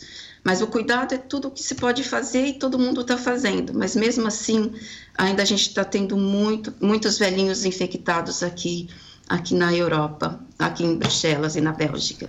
Ô, Márcia, aqui a gente fala muito sobre o SUS, né, que é o Sistema Único de Saúde, que oferece é, atendimento é, médico para a população de forma indistinta. Aí na Bélgica uhum. funciona dessa forma também? Ou como é aí a cultura de saúde do país? Então, Ney Santos, aqui é diferente, sabe? A gente tem uma... Uh, como que eu posso explicar isso? Nós, nós pagamos uma quantidade é, é privatizado, na verdade, né? Não tem, não é, não é gratuito como aí no Brasil, não. A gente paga uma quantia, eu falo para você, por exemplo, 90 euros por mês, que seria 90 reais aí, se a gente for pensar bem. E, e eu tenho, posso ir fazer meus exames, posso. É, é muito diferente, é primeiro mundo e hospitalização, é, é, tudo muito mais fácil nesse, nesse nível para a gente aqui, sabe? A gente paga pouco e é muito bem atendido aqui nesse sistema de saúde que a gente tem. E, e mesmo os medicamentos eles ajudam a pagar, eles todos os, os exames, eu, eu, faço muitos exames aqui, é tudo, eu pago o mínimo realmente do, do, do, do dos exames que faço é bem diferente, mas a gente tem um, um sistema que funciona muito bem aqui na Europa e, e aqui na Bélgica. O Gerson pergunta para você, Márcia, é, é, se a população de Bruxelas apoia ou discorda da quarentena. Então, nós aqui, nós aqui, a gente é muito, a gente escuta muito, o, acho que talvez também porque a gente tem essa, essa facilidade entre Guimé, né? Dessa ajuda do governo financeiramente, mas assim, não se ouve falar que, lógico, tem muitos que estão pensando na economia, não podemos deixar de pensar na economia, porque é, é muito complicado, né? A gente tem que comer, a gente tem que pagar as contas também. Mas é, o que eu sinto aqui, na verdade, é uma ajuda mútua de querer realmente que todo mundo sobreviva e que todo mundo fique bem. Então a gente está sentindo isso muito aqui, sabe? A gente está muito é, é, querendo sair disso. E para sair disso, todas as a, a, a, o governo, tudo se reuniram e o único meio que eles acharam para a gente, infelizmente, não tendo máscara, porque se a gente pensar na Coreia do Sul, que colocou as pessoas é, que tinham maior risco confinados, mas só que 100% da população usa máscara, está muito controlado lá. Mas a gente não tem condições de fazer isso aqui, a gente não teve. A gente está tendo máscaras somente para as pessoas que estão na primeira linha, na verdade, e agora autorizar a, a usar as máscaras feito em casa, porque disseram que é melhor não ter máscara feita em casa, que não estão sendo, que não foi aprovada pelo OMS, mas que pelo menos pode ajudar, mas lembrando sempre que tem que continuar fazendo atenção em se lavar as mãos, não colocar a mão no rosto, na boca, no olho, essas coisas, né? Então, assim, tá, tá, a gente está muito querendo sair disso, então tá, não, não estamos ouvindo muito essa questão de financeira, não. É, o Gustavo e o Maurício perguntam: essa ajuda de 5 mil euros é uma ajuda mensal, Márcia? É isso? Então, sabe que é, a gente ouviu falar dessa, dessa ajuda e só que assim, onde eu estou, eu não, te, não tenho televisão, mas eu fico acompanhando tudo pela internet. Eles, eles colocaram isso agora faz pouco tempo, porque eles estão é, querendo ajudar principalmente os independentes, né? E eu creio que deve ser 5 mil por mês. Não, não posso afirmar 100%, porque eu não tenho, não olhei isso antes de falar com vocês mas eu acho que seria 5 mil por mês, porque tem que pagar aluguel, tem que pagar funcionários, tem que pagar um monte de coisa, né? Então eu penso, mas eu posso confirmar se vocês quiserem, depois eu mando via WhatsApp para vocês. Ah, legal. É, mas também há de se ponderar, a gente até conversava isso fora do ar, né, Ney? É, é, é, é o que, talvez o que, é, os 5 mil euros aqui para o Brasil é um dinheiro robusto, expressivo, entretanto, para países da Europa, 5 mil euros não é um valor é, tão expressivo assim em função do custo de vida, né, Márcia? Tem que se ponderar isso, sabe o né? que acontece? É que a, a, é a mesma coisa quando os brasileiros viajam para a Europa, né? E eu, eu posso falar por mim, porque quando eu comecei a vir, eu moro aqui há 14 anos, mas quando eu vim para cá e que eu comecei a ver os preços, eu não tinha nem coragem de comer num restaurante pensando na minha família que estava aí no Brasil. Se eu vou comer num restaurante eu gasto 50 euros, eu já penso, nossa, 250 reais dá para fazer uma compra lá para passar 10 dias né, no Brasil. Mas é, eu sempre falo que a gente tem que pensar da mesma forma que você ganha 5 mil reais aí no Brasil, seria como se a gente ganhasse 5 mil euros aqui. Uhum. Só que, lógico, a gente tem muitas facilidades que vocês não têm aí em termos de preços de carro, em termos de preço de medicamentos. É tudo muito, mas muito mais barato para nós aqui. Então, é assim: se você ganha um salário de 5 mil euros aqui, você consegue comprar um carro zero com dois meses de salário. E aí no Brasil, se você ganha 5 mil é, é, reais, em dois meses você não consegue comprar um carro zero, né, em, em, duas décadas, né, Márcia? Então, é, aí tem algumas diferenças, né? Então, é por isso que eu falo que, que a gente tem que ponderar quando a gente fala em dinheiro. Mas, eu, assim, a gente tem que pensar mais ou menos no equivalente né? Se eu ganho, quem dera eu ganhasse 5 mil, né? Não é o caso, mas se você ganha 5 mil euros, dá para se viver muito bem aqui, aqui na Europa. O Rodini, é, o Rodini escreve que o custo de vida deles é baixo com relação ao tamanho deles em euro. Para o europeu tudo é barato, o imposto é muito baixo, lá é tudo perfeito. É verdade. não é assim não, não é assim não, porque o nosso país, a Bélgica, é, é um dos países que mais tem impostos da Europa. A gente paga muito. Para você ter noção, Fabinho, é, se eu ganho, por exemplo, 2 mil euros, O meu, o meu, o- a pessoa que me emprega, ela paga de mim 6 mil euros. Uhum. 4 mil euros são de impostos. E eu recebo 2 mil euros li- livre, líquido.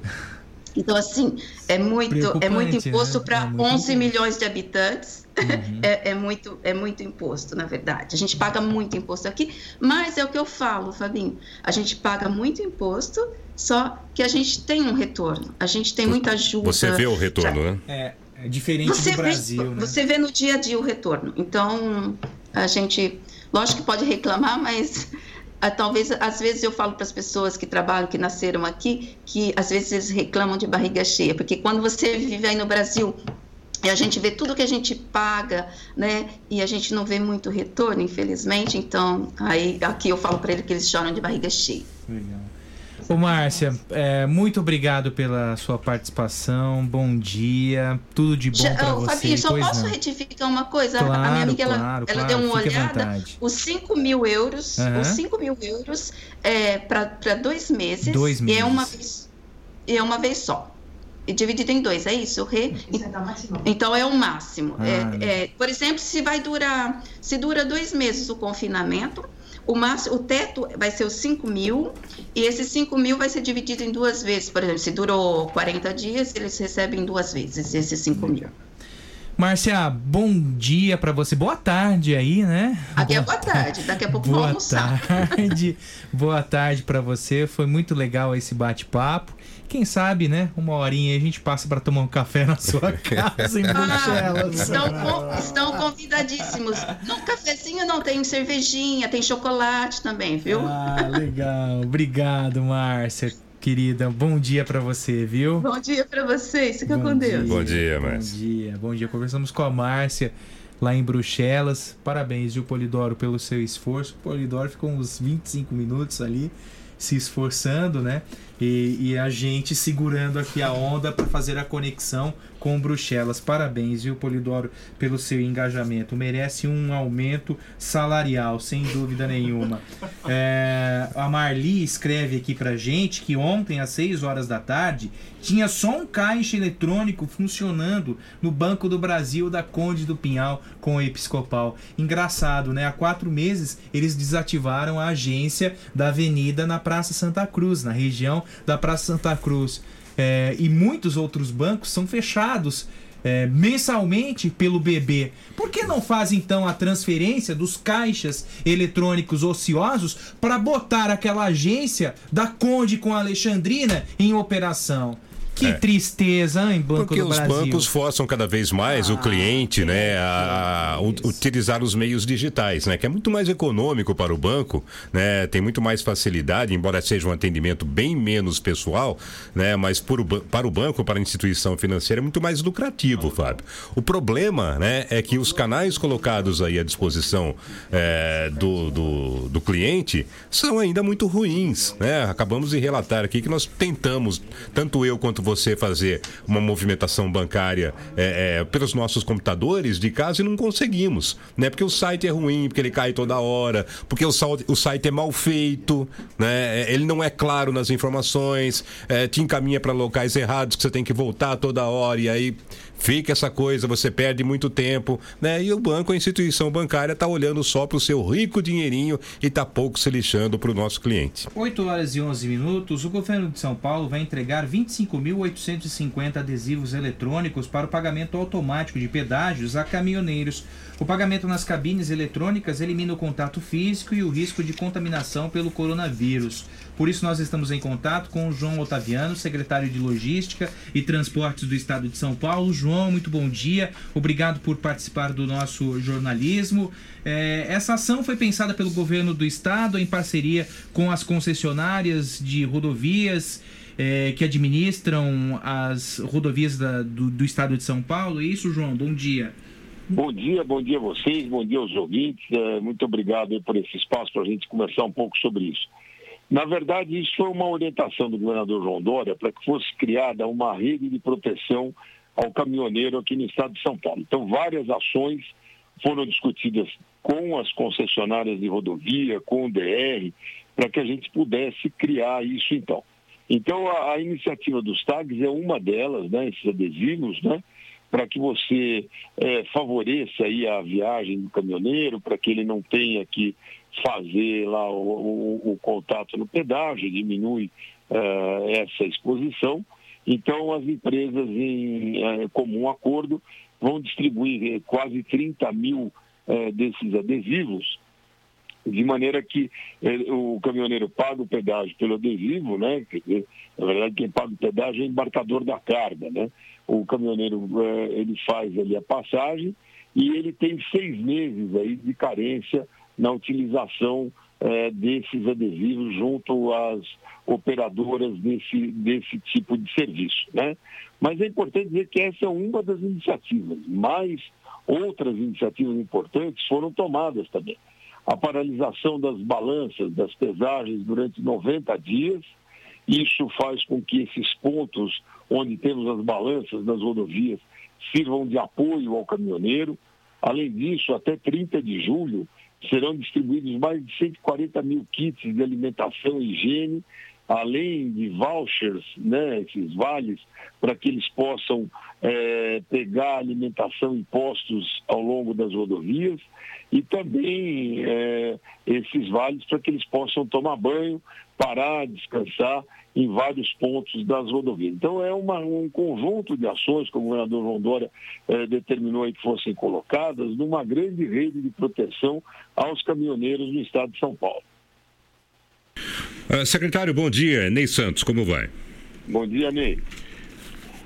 Alô, secretário, me ouve? Oi, estou te ouvindo. Bom é, dia, Ney. Bom dia, secretário. É, é, com relação ainda a esses, esses tags que foram distribuídos, né? É, é, é, essas, essas passagens eletrônicas que foram distribuídas, é bom deixar claro que o caminhoneiro não está isento do pedágio, ele está isento da taxa de adesão a, a, a essa passagem livre nos pedágios. É isso, secretário? Exatamente isso, exatamente isso. Ele tem aí seis meses de carência no uso, pelo uso dessas, é, é, desses adesivos eletrônicos, então durante seis meses ele não paga as taxas do adesivo. Então, agora o pedágio ele continua normalmente, porque as rodovias estão funcionando normalmente.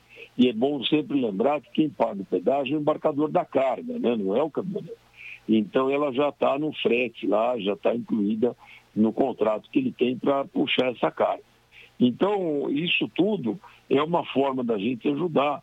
Nós estamos fazendo toda eh, essa questão do apoio, isso está sendo acompanhado aí por um grande trabalho da Polícia Rodoviária, e estamos trabalhando junto também com todas essas concessionárias. Então, nem todos os pontos de apoio, aí você tem desde as praças de pedágio até aquele serviço de atendimento ao usuário, toda a estrutura, onde tiver um local do Estado ou da concessionária, ali é um ponto de apoio ao caminhoneiro.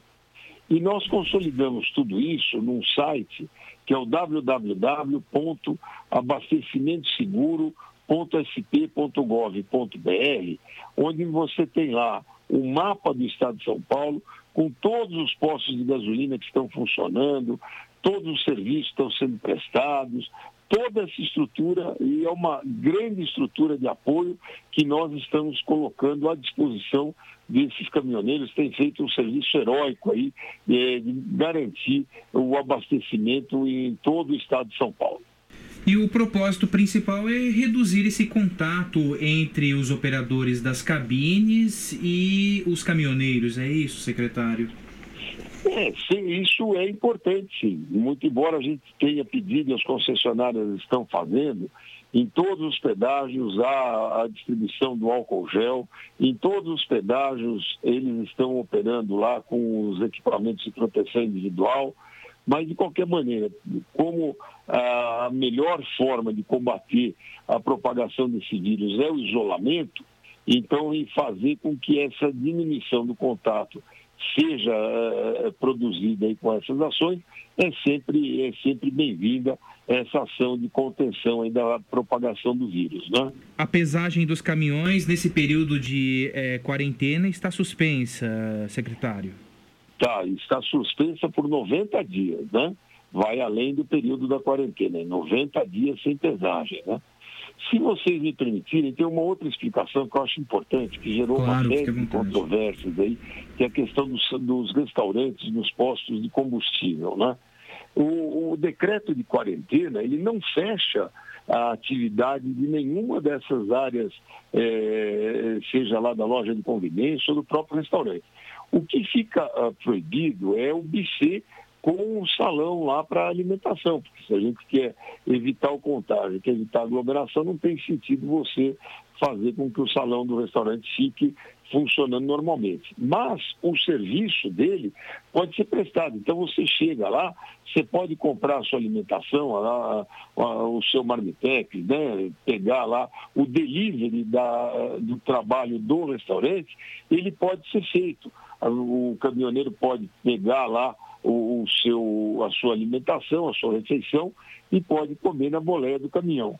É um momento crítico, é um momento que exige aí uma série de restrições para que a gente possa evitar a propagação do vírus, eh, diminuir a aceleração dele aqui no estado de São Paulo e fazer com que a gente paulatinamente possa voltar à normalidade depois dessa coisa ah, absurda que nós estamos vendo aí, que é, é inimaginável o que está acontecendo. É um vírus que colocou a humanidade inteira eh, buscando soluções aí e se isolando no mundo inteiro para evitar a propagação, né?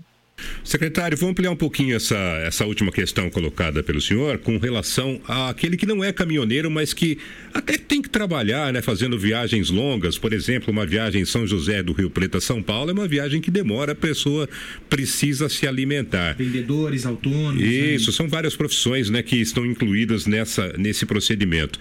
É, Para essas pessoas, né, o que é que elas podem fazer? Elas podem se alimentar nos postos também? Como é que está é, definida essa questão? É a mesma lógica, né?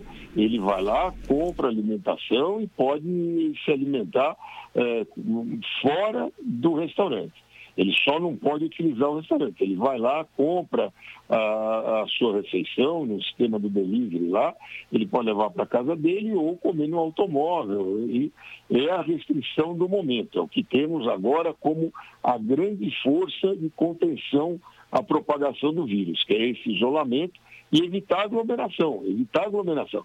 Então, todas essas ações são nesse sentido de preservar as pessoas, de preservar a saúde de todo mundo e fazer com que você diminua fortemente a transmissibilidade desse vírus por evitar esses pontos de contágio que são absolutamente indesejáveis nesse momento. Secretário, é, muito obrigado pela sua participação e um bom dia.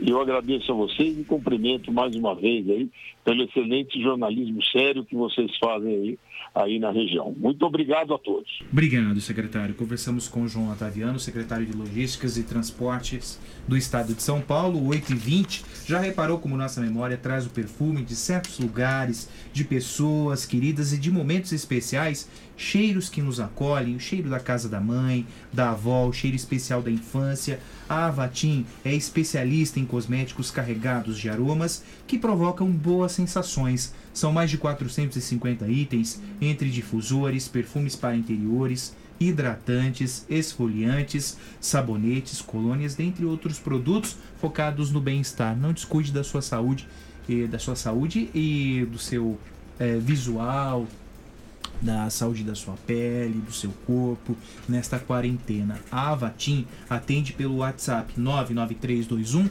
0403 99321 0403 com entrega domicílio para maior conforto e segurança de todos, Ney Santos.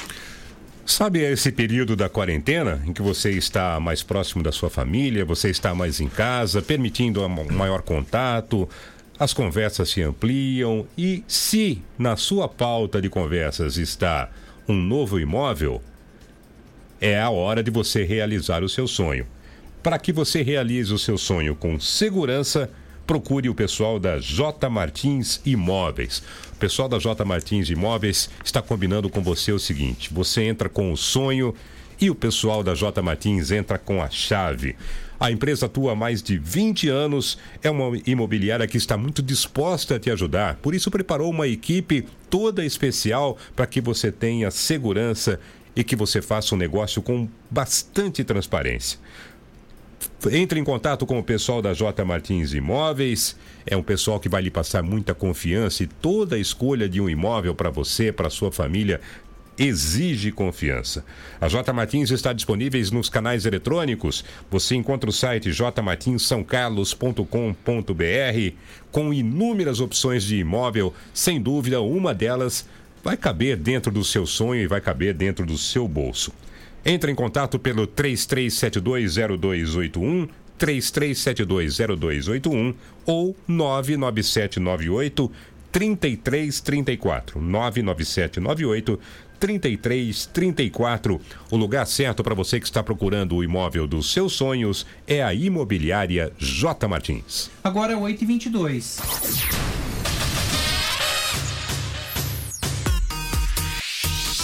Tá todo mundo ligado. Pop FM. Está procurando o imóvel dos seus sonhos, pronto para morar com ótima localização e não sabe por onde começar?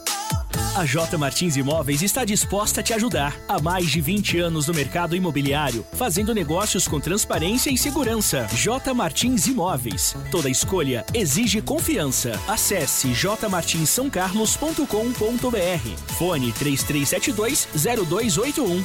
WhatsApp 997983334. A maneira mais inteligente de se proteger dos imprevistos é com a DF Seguros. Produtos e serviços das mais importantes seguradoras do país: seguros de vida, viagem, veículo, residencial, frota, consórcio e financiamento de automóveis. Viver sentindo-se protegido é o sonho da maioria das pessoas. E ter um corretor de seguros muda tudo. DF Seguros. Experiência e tradição para zelar por você, sua família e seus bens. Avenida Getúlio Vargas, ao lado da DF Pneus. Fone 3411-3306. Tudo que você procura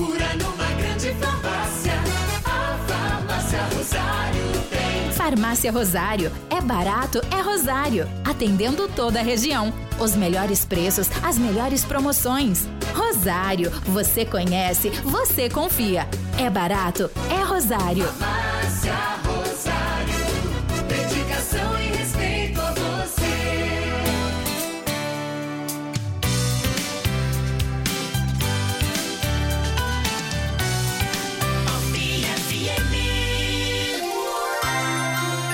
Jornal da Pop FM. A informação diariamente necessária. O Maurício escreve algo interessante, né? Quanto mais tags nas rodovias, menor a necessidade de funcionários nas cabines de pedágio. Tem...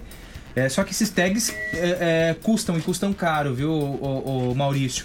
Para quem circula pouco é, nas rodovias do estado de São Paulo, não compensa tag. Não compensa. Só compensa para quem viaja e viaja muito. É o caso dos É caminhoneiros. o caso né? dos caminhoneiros, viu? É, tem um ouvinte que perguntou a respeito, o Carlos Eduardo. Carlos, é, realmente é esse site mesmo, viu? É, de fato é esse site, auxilio.caixa.gov.br. Entretanto, a navegação está terrível, o site está super carregado. É, requer muita paciência de todos. Aí, no caso, seria interessante você buscar alguma pessoa que tenha um conhecimento tecnológico melhor, de repente um filho, um sobrinho, para baixar o aplicativo, né? Aí se torna mais fácil. Mas obrigado, viu, Carlos, pela sua audiência. Um bom dia. Só voltando um pouquinho na questão das concessionárias, né? Ah, As concessionárias de rodovias aqui em São Paulo são que nem time grande. Dificilmente perdem. É. E o Cláudio diz o seguinte, que segundo relatos de caminhoneiros, o valor do Marmitex de 12 reais cobram 25.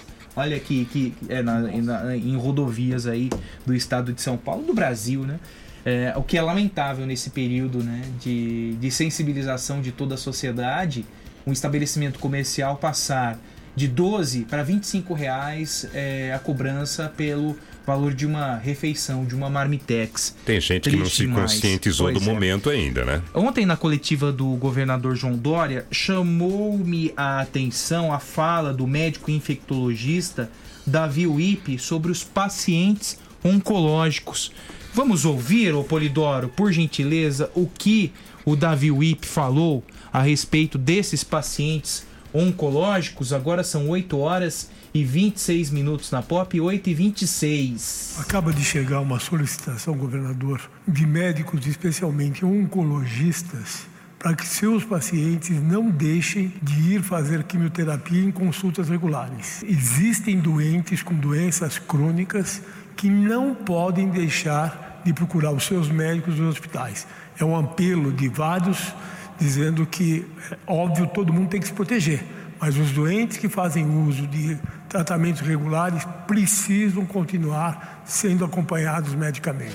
Por isso nós convidamos o Dr. Flávio Guimarães, que é diretor clínico da Santa Casa, médico radio-oncologista e diretor do Centro de Radioterapia da Santa Casa, para debatermos, para refletirmos sobre esse assunto. Dr. Flávio, bom dia. Obrigado pela sua participação. É, qual o panorama ah, da nossa Santa Casa com relação aos pacientes oncológicos? Eles estão temerosos com relação ao coronavírus? Estão deixando o tratamento? Qual é o panorama que o senhor traça para a gente?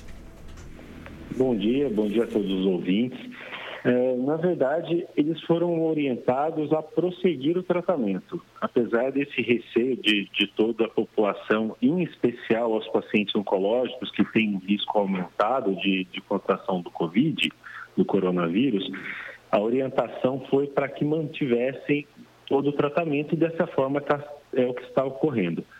Lógico que teve uma mudança de rotina, uma mudança de condutas, tanto da parte médica quanto da parte hospitalar e de todo o ambulatório também da cidade nessa questão de tratamento oncológico, no sentido de preservar os pacientes. É, quais são as medidas que foram adotadas? Primeiro, é, manter, o manter o tratamento é, com segurança. A recomendação é que o paciente não interrompa o tratamento. E, e também esclarecer, explicar que não são todos os pacientes que estão sofrendo o mesmo risco. A gente categoriza esses pacientes, ou melhor, ficar mais claro, a gente separa os pacientes, a gente vê qual paciente que tem que prosseguir o tratamento, qual paciente que é obrigatório que ele continue o tratamento, mas tem pacientes que estão em acompanhamento, em consultas de retorno, fazendo exames. Esses pacientes a gente acaba preservando um pouco mais. Mas os pacientes que estão em vigência do tratamento, esses a gente tem que proporcionar uma condição melhor para eles se tratarem. Então a gente reestruturou o horário, redividiu o, o, os espaços para evitar aglomeração, diminuindo o fluxo de pacientes dentro do hospital. Doutor Flávio, bom dia, tudo bem? Bom É, dia, bom dia. existe algum paciente que corre um risco maior do que outros pacientes? Existe um grupo que é mais de risco do que outros é, que, que são atendidos é, nesse, nesse momento, doutor Flávio? Existe, existe sim. A gente trata o câncer, a gente fala ah, pacientes oncológicos, mas é um, é, um, é um número muito grande, muito distinto de pacientes. É, quando a gente fala paciente com câncer, nem todos têm o mesmo risco. Tem alguns que têm mais, tem outros que têm menos. Os que estão mais vulneráveis a essa situação atual são os pacientes que têm doenças oncohematológicas, por exemplo, leucemia, linfoma, mieloma múltiplo, que mexe com mais frequência com a imunidade. São pacientes também que fizeram transplante de medula, transplante de medula óssea recente, isso também baixa a imunidade. Ou pacientes que estão na vigência, de, por exemplo, de uma quimioterapia mais agressiva, de um tratamento mais pesado. Então, eu falo isso para tentar trazer um pouco de segurança, porque tem muitos pacientes nossos aqui que às vezes, ah, eu tratei um câncer há, há três anos, eu estou com risco, eu tratei, eu tenho uma doença menos agressiva, um câncer de pele, por exemplo, eu tenho um risco, então não, não necessariamente todos têm o mesmo risco. Tem pacientes com câncer que têm um risco maior, tem pacientes com câncer que têm um risco menor. A gente tem que saber é, orientar isso, senão a gente traz um temor muito grande. Lógico que o cuidado tem que ser mantido independente disso, né? É, A preservação e o contato deve ser evitado independente de risco maior ou menor. A gente tem que dar mais atenção para uns, mas o cuidado é para todos. Para os pacientes oncológicos, doutor Flávio, a quarentena é imprescindível? Com certeza. Na verdade, para todos os pacientes que portadores de doença crônica, no, no qual se encaixam os pacientes oncológicos. A quarentena é imprescindível para pacientes portadores de diabetes, hipertensão, cardiopatas, dos quais os, os, se enquadram também os pacientes oncológicos. Só que o, essa a nossa preocupação de, dessa recomendação de quarentena é que a gente sabe que assim o, o câncer ele não espera. O câncer ele tem um, tempo, tem uma janela que a gente chama de oportunidade, no qual a gente tem maior chance ou menor chance de curar. Então, a gente não tem como fazer uma recomendação de que os pacientes permaneçam em quarentena é, sem, que, sem que a gente comprometa o, a chance, a possibilidade de cura desse paciente. Então, por isso a recomendação, como eu falei, é que a gente prossiga, que o paciente prossiga o tratamento oncológico e que ele vá receber nessa, essa orientação individualizada. Então, lógico, se o médico detectar que o paciente, é, por uma baixa imunidade, por um tratamento que comprometa a imunidade de uma forma mais severa, essas orientações elas vão ser passadas individualmente. Agora, naqueles casos, tanto também daqueles casos que, forem, que for possível que o paciente aguarde, postergue um pouco o início do tratamento, ou é, e deixe um pouco mais espaçado o acompanhamento, mas sem comprometer o resultado, isso também pode ser orientado. Que tipo de mudança de atitude pode ou deve ter ou o profissional ou a família que cuida de um paciente oncológico, doutor? É, primeiro, o, o, do, é, exemplificando com as mudanças que foram feitas aqui, nós identificamos quais pacientes necessitam de tratamento imediato, não podem aguardar, e quais pacientes estão em acompanhamento, aqueles que vêm tra trazer exame, e no qual a gente tenta preservá-lo de frequentar o hospital nesse momento, sem prejuízo ao tratamento dele. Então, a partir da identificação desses pacientes, a gente fez uma reestruturação aqui do, do centro de radioterapia, assim como vários profissionais têm feito de seus consultórios, consultórios particulares que é rever o espaçamento, rever o agendamento, o, orientação do uso de máscara para os pacientes. Então, é, evitar aglomerações, evitar é, disponibilizar álcool gel e outras coisas que ajudam a prevenção. Então, essas medidas são as medidas que os profissionais podem e devem tomar. Referente aos cuidadores, é a mesma coisa tem que orientar o uso de, de máscara, orientar o uso de eh, proteção, eh, orientar os cuidados de higiene, proteção individual e também o paciente, né? O paciente ele tem um papel em dois sentidos. Primeiro, de se preservar, não ter contatos desnecessários, evitar abraços, evitar apertos de mão, essas coisas que a gente tem recomendado para toda a população é, fazer um distanciamento social, mesmo em casa com os familiares, saber, é, a gente orienta os familiares a, a, a, como proceder nessa circulação interna, né? Porque às vezes o familiar ele está cuidando do paciente, mas ele tem uma vida pessoal, uma parte pessoal, parte profissional. Então a gente orienta muito esse, esse, essa situação e, e, a, e, os cuidados que tem que ter também de higiene pessoal. Né? É, higienizar a mão com mais frequência, evitar, evitar situações que tragam risco para esses pacientes. Doutor Flávio, muito obrigado pela sua participação, pelos esclarecimentos e um bom dia. Só para finalizar. Claro, doutor, fique à vontade. Eu gostaria de dizer que, que, o, que o atendimento de paciente oncológico ele continua, está sendo mantido, tanto na Santa Casa quanto na, na rádio, na quimioterapia aqui dentro da Santa Casa quanto também no ambulatório oncológico, lógico com redimensionamento. Então, eu falo isso porque tem muitos pacientes que às vezes precisam de medicação, medicação é, controlada, é, receita de morfina, entre outras coisas mais. Precisa dessa atenção. Então, é só para dizer, o atendimento continua, a gente está redimensionando, vendo quais pacientes a gente pode postergar, mas diante da necessidade desse paciente, que ele não deixe de procurar o seu médico nessas instituições que eu falei. Doutor Flávio, muito obrigado pelos esclarecimentos e um bom dia. Um bom dia para todos. Conversamos com o Dr. Flávio Guimarães, que é diretor clínico da Santa Casa, médico radio-oncologista e diretor do Centro de Radioterapia da Santa Casa. Então, se você tem um paciente oncológico em casa, é, é, fica aqui a recomendação do Dr. Flávio: não abandone o tratamento nesta quarentena. Por favor, por favor. A vida prossegue. E esse recado também vale para os planos particulares de saúde, né? A nossa vida prossegue, temos tantos exames parados aí, né? É, é, muitos pacientes à espera de exames, dois, três exames na fila para cuidar da saúde, saúde cardíaca, pressão arterial e tudo parado. Então seria interessante também que os nossos planos eh, particulares de saúde elaborassem um planejamento para atender os outros pacientes, para não ficar apenas focado no coronavírus, porque a vida prossegue Exato. e as nossas doenças também.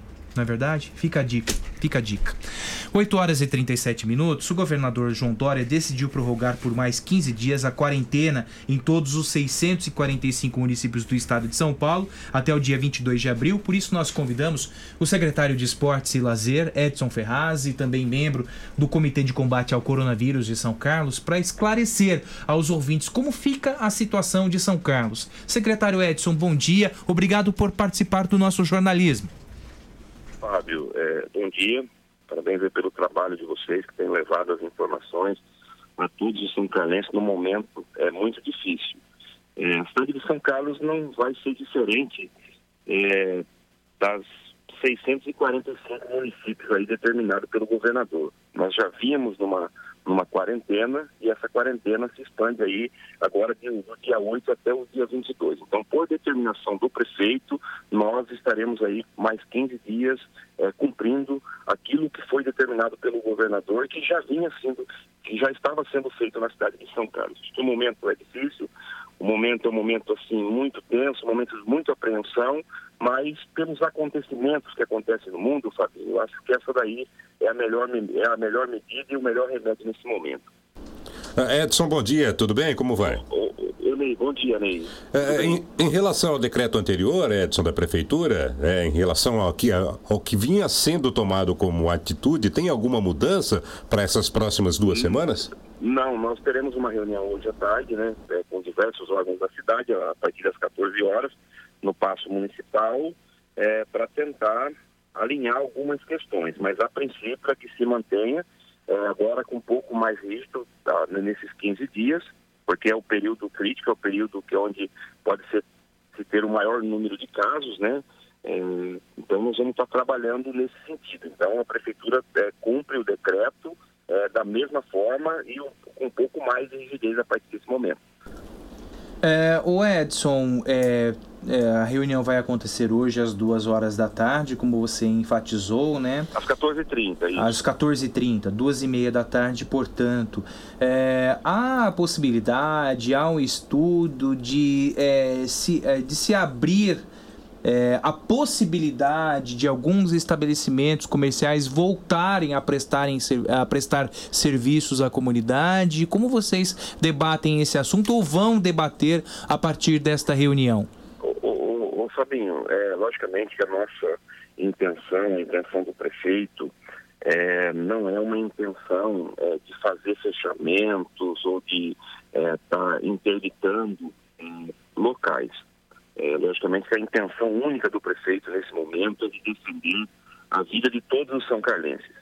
Então ele é o prefeito da cidade de São Carlos e ele tem que tomar, como o governador tomou para 600 cidades, mais de 600 municípios, o prefeito toma aqui no município as ações que ele julgar necessário e essas ações ela tem que ser tratada, logicamente, com todos os órgãos e tem sido tratado com todos os órgãos de saúde de nosso município. Então, a princípio, eh, nós manteremos eh, na mesma linha, eh, com as interdições já feitas e, e os estabelecimentos que foram determinados pelo governo, que possam estar funcionando de uma maneira assim eh, que venha atender o decreto, nós não estaremos eh, colocando obstáculo nenhum. Mas a princípio é que façamos aí eh, que não tenha aglomeração de público, nós estamos com bastante dificuldade, nós já fizemos até algumas intervenções. Se tivesse um bom senso da população, não precisaria ter gasto com essas intervenções, que foi o caso do Parque do Cartódromo, que foi o caso da pista de skate, que foi o caso do Parque do Bicão, onde nós precisamos locais, é, locar equipamentos para poder a população não frequentar. Então nós vamos combater a aglomeração durante esses 15 dias, é, com o apoio da Secretaria de Segurança Pública, o trabalho de toda a fiscalização, do PROCON, enfim, os órgãos que for necessário, vai estar trabalhando para que isso aconteça.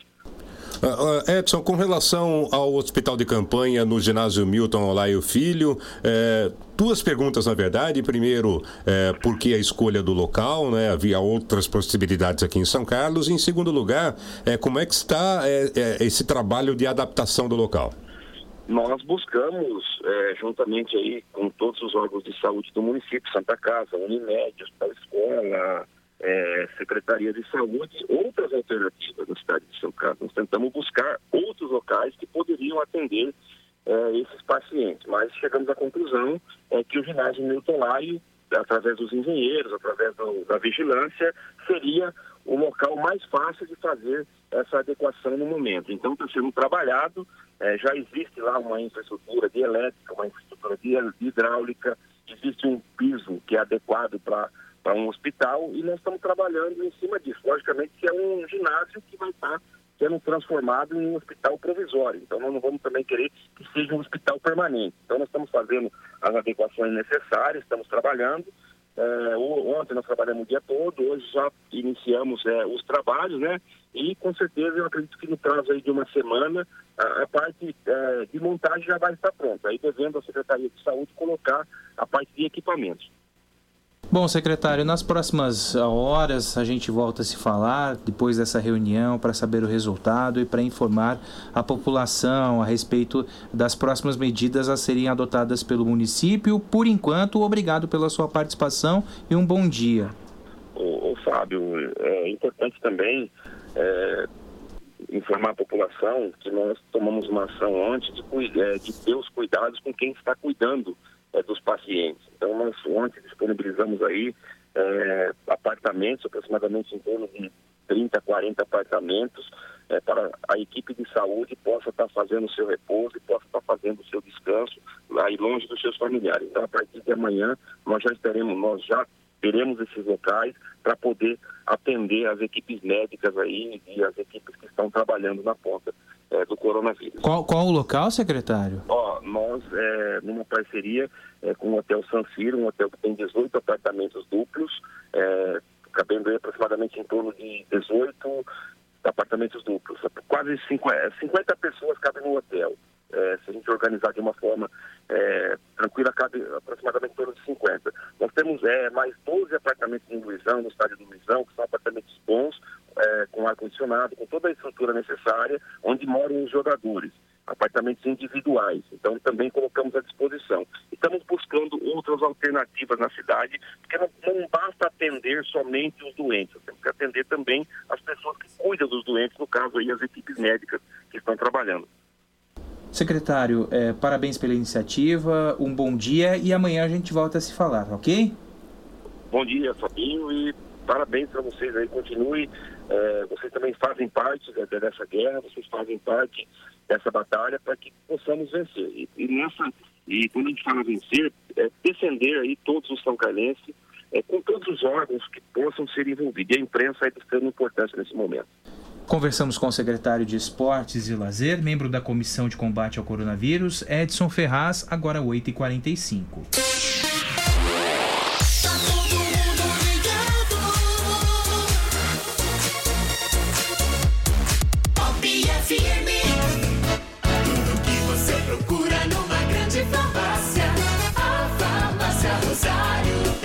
Farmácia Rosário. É barato, é Rosário. Atendendo toda a região. Os melhores preços, as melhores promoções. Rosário. Você conhece, você confia. É barato, é Rosário. Farmácia Rosário. Dedicação e respeito a você. Está procurando o imóvel dos seus sonhos, pronto para morar com ótima localização e não sabe por onde começar? A J Martins Imóveis está disposta a te ajudar. Há mais de 20 anos no mercado imobiliário, fazendo negócios com transparência e segurança. J Martins Imóveis. Toda escolha exige confiança. Acesse jmartinssaocarlos.com.br. Fone 3372-0281. Whats 997983334.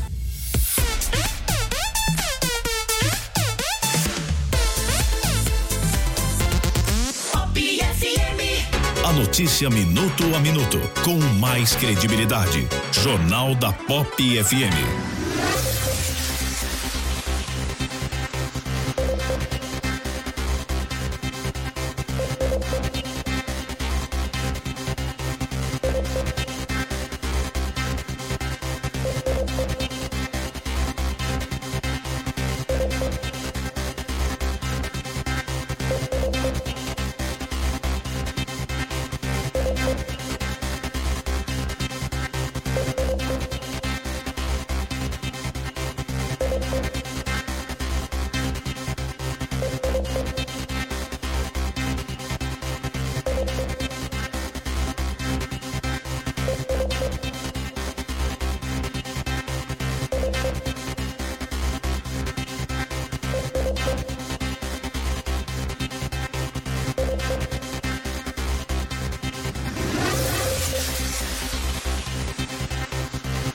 Subiu de 486 para 553 o número de vítimas fatais do novo coronavírus no Brasil, segundo o boletim do Ministério da Saúde, que atualiza os dados de domingo para esta segunda-feira.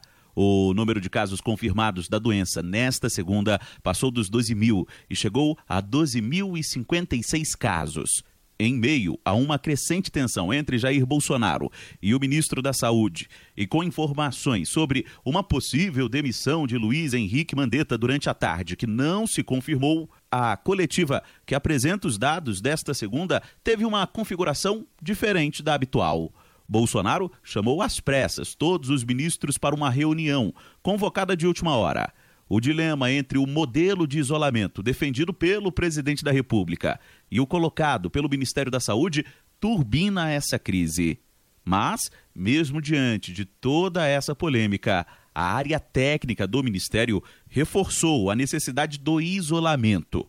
O secretário em Vigilância em Saúde do Ministério, Anderson Oliveira, sustentou que o isolamento vertical, defendido por Bolsonaro, poderia ser aplicado se o país estivesse preparado. A teoria de distanciamento social seletivo, em que eu abro o sistema para que populações jovens possam transitar, ela é razoável, desde que tivéssemos leitos, respiradores, equipamentos de proteção suficientes para que os profissionais, que a população que vai se acidentar por um acidente de trânsito e ter outras consequências, possa ser atendida e ter um leito disponível. Então é fundamental que a gente tenha compreensão que estas medidas são temporárias e que o governo federal está fazendo de tudo para que elas sejam minimizadas ao máximo possível. No início da noite desta segunda, as secretarias de saúde confirmaram duas novas mortes por Covid-19.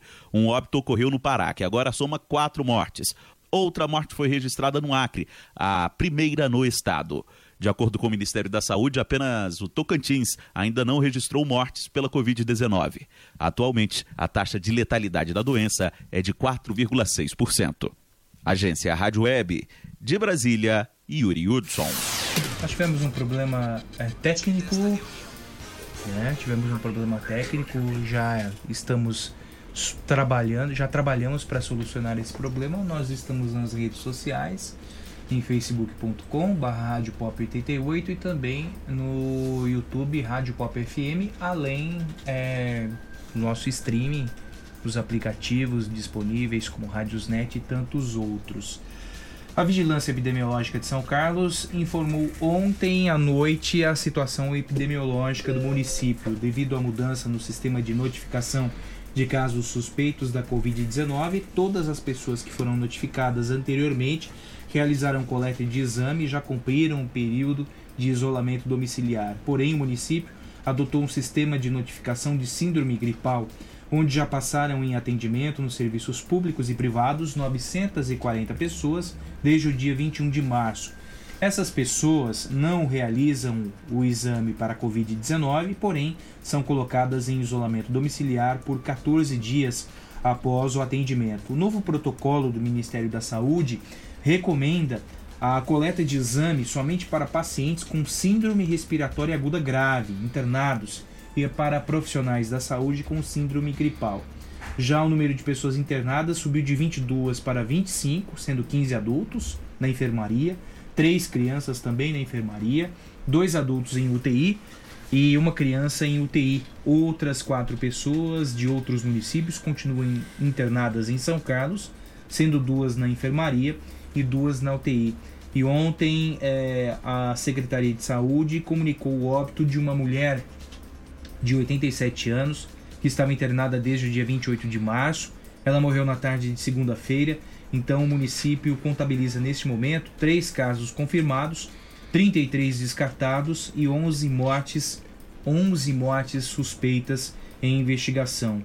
É, e esse boletim é emitido diariamente pela Vigilância Epidemiológica de São Carlos, contabilizando os casos é, registrados nas redes pública e particular do município. Então, ontem a cidade registra mais uma morte suspeita, desta vez, Ney Santos, de uma mulher de 87 anos que estava internada desde o dia 28 de março.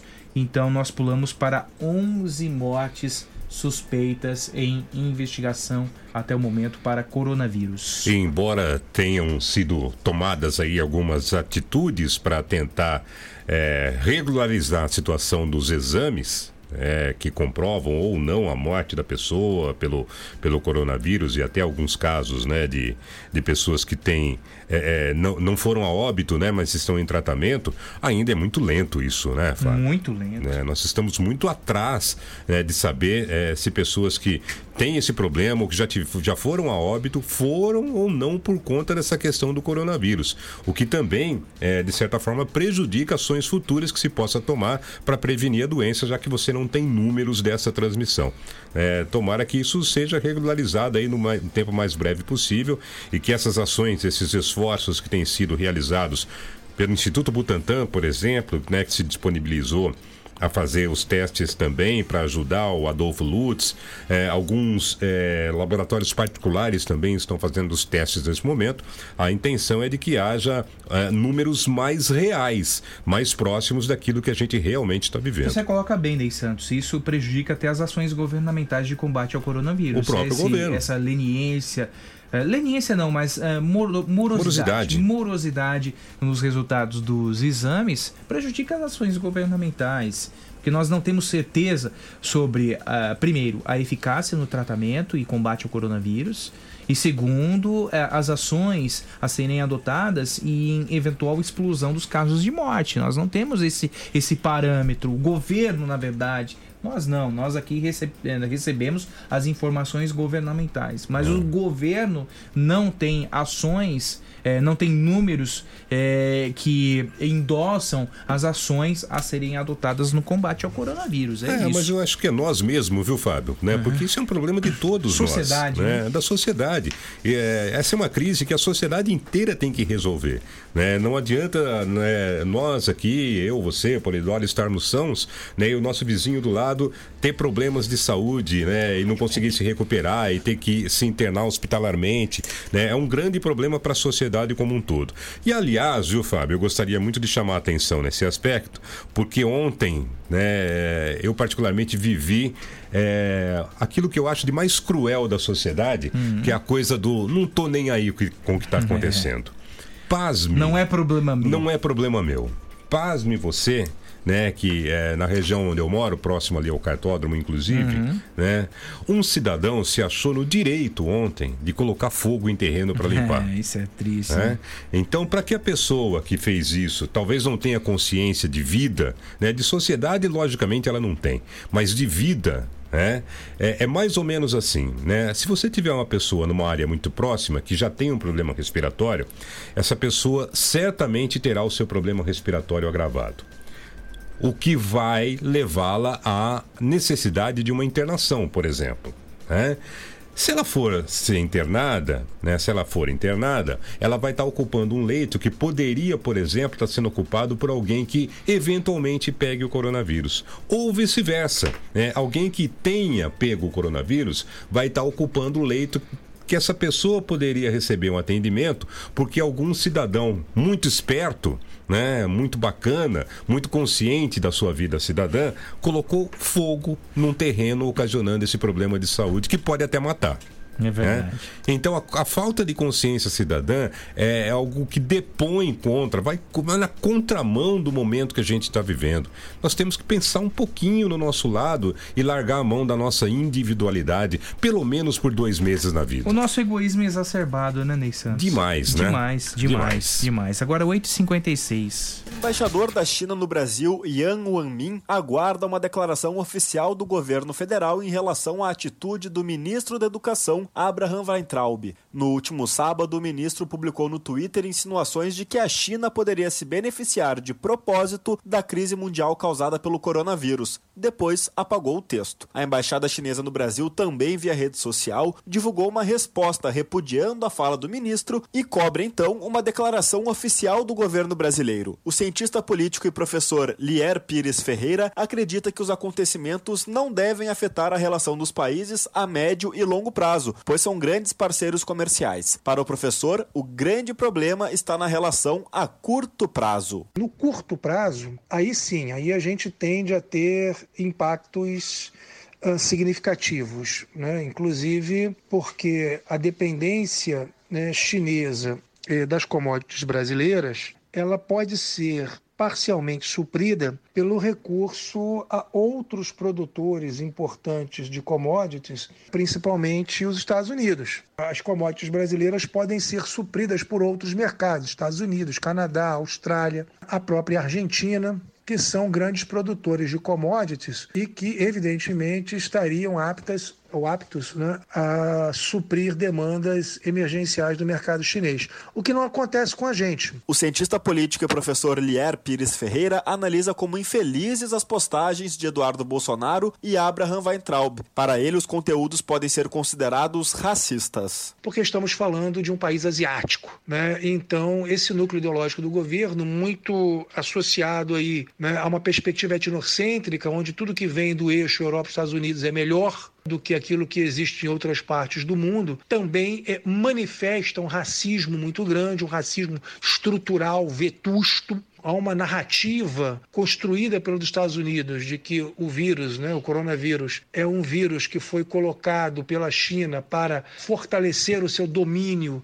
sobre o mundo. Né? O Brasil compra essa narrativa tosca e reproduz, reverbera essa narrativa dentro de uma miopia estratégica e dentro da sua lógica né, de racismo estrutural. O texto publicado por Weintraub imitava a fala do personagem Cebolinha da Turma da Mônica, que ao falar troca a letra R pela letra L. O ministro ridicularizou o fato de alguns chineses, quando falam o português, efetuarem a mesma troca de letras. No mês passado, o deputado federal Eduardo Bolsonaro publicou um tweet em que acusou a China de ter escondido informações sobre o início da pandemia do coronavírus. O presidente da Câmara, Rodrigo Maia, e o vice-presidente do Senado, Antônio Anastasia, pediram desculpas ao país asiático. O ministro das Relações Exteriores, Ernesto Araújo, saiu em defesa de Eduardo e afirmou que a posição do deputado não reflete a do governo brasileiro.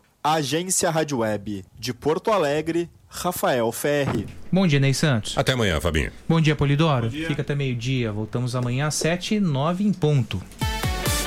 Você ouviu o Jornal da Pop FM. Oferecimento: Farmácias Rosário, Oral Sim Implantes, São Carlos, Rua Marechal Deodoro, 2372. Art Point, Gráfica e Editora. J Martins Imóveis. Toda escolha exige confiança. Rua Doutor Orlando Damiano, 2335. E Avatim, refúgio de boas sensações. Na Rua Episcopal, 2089B, Centro. Tudo que você procura numa grande farmácia. A Farmácia Rosário. Farmácia Rosário. É barato, é Rosário. Atendendo toda a região. Os melhores preços, as melhores promoções. Rosário, você conhece, você confia. É barato, é Rosário. Farmácia Rosário. Dedicação e Sim, sim, eu vou pra Oral Sim. Pra, pra minha vida melhorar. Ri, ri, quero voltar a sorrir. Ha, ha, sorrir e gargalhar. Eu vou abrir a porta pra felicidade. Curtir a família, amigos, sorrir à vontade. Oral Sim, a rede de implantes dentários número 1 um do Brasil. Nosso carinho constrói sorrisos. Em São Carlos, Rua Marechal Deodoro, 2372. Agende sua avaliação. Ligue 2106-9500. Uma folha de papel pode receber diferentes impressos. E com o nosso cuidado, sua impressão pode criar vida. Alta qualidade, aliada aos melhores e mais sofisticados métodos de acabamento, fazem sua impressão sair do papel. Sensibilidade no atendimento, qualidade artística nos processos de produção, velocidade na entrega e os melhores preços. Art Point, impressão que faz diferença. Agora também na nova unidade no Shopping Lupo, em Araraquara. Está procurando o imóvel dos seus sonhos, pronto para morar com ótima localização e não sabe por onde começar? A J Martins Imóveis está disposta a te ajudar. Há mais de 20 anos no mercado imobiliário, fazendo negócios com transparência e segurança. J Martins Imóveis. Toda escolha exige confiança. Acesse jmartinssaocarlos.com.br. Fone 3372-0281. WhatsApp 997983334. Já reparou como nossa memória traz o perfume de certos e de pessoas queridas? Cheiros que nos acolhem. A Avatim é especialista em cosméticos carregados de boas sensações. São mais de 450 itens, entre difusores, perfumes para interiores, hidratantes, sabonetes, dentre outros produtos focados no bem-estar. Visite a loja, Rua Episcopal 2089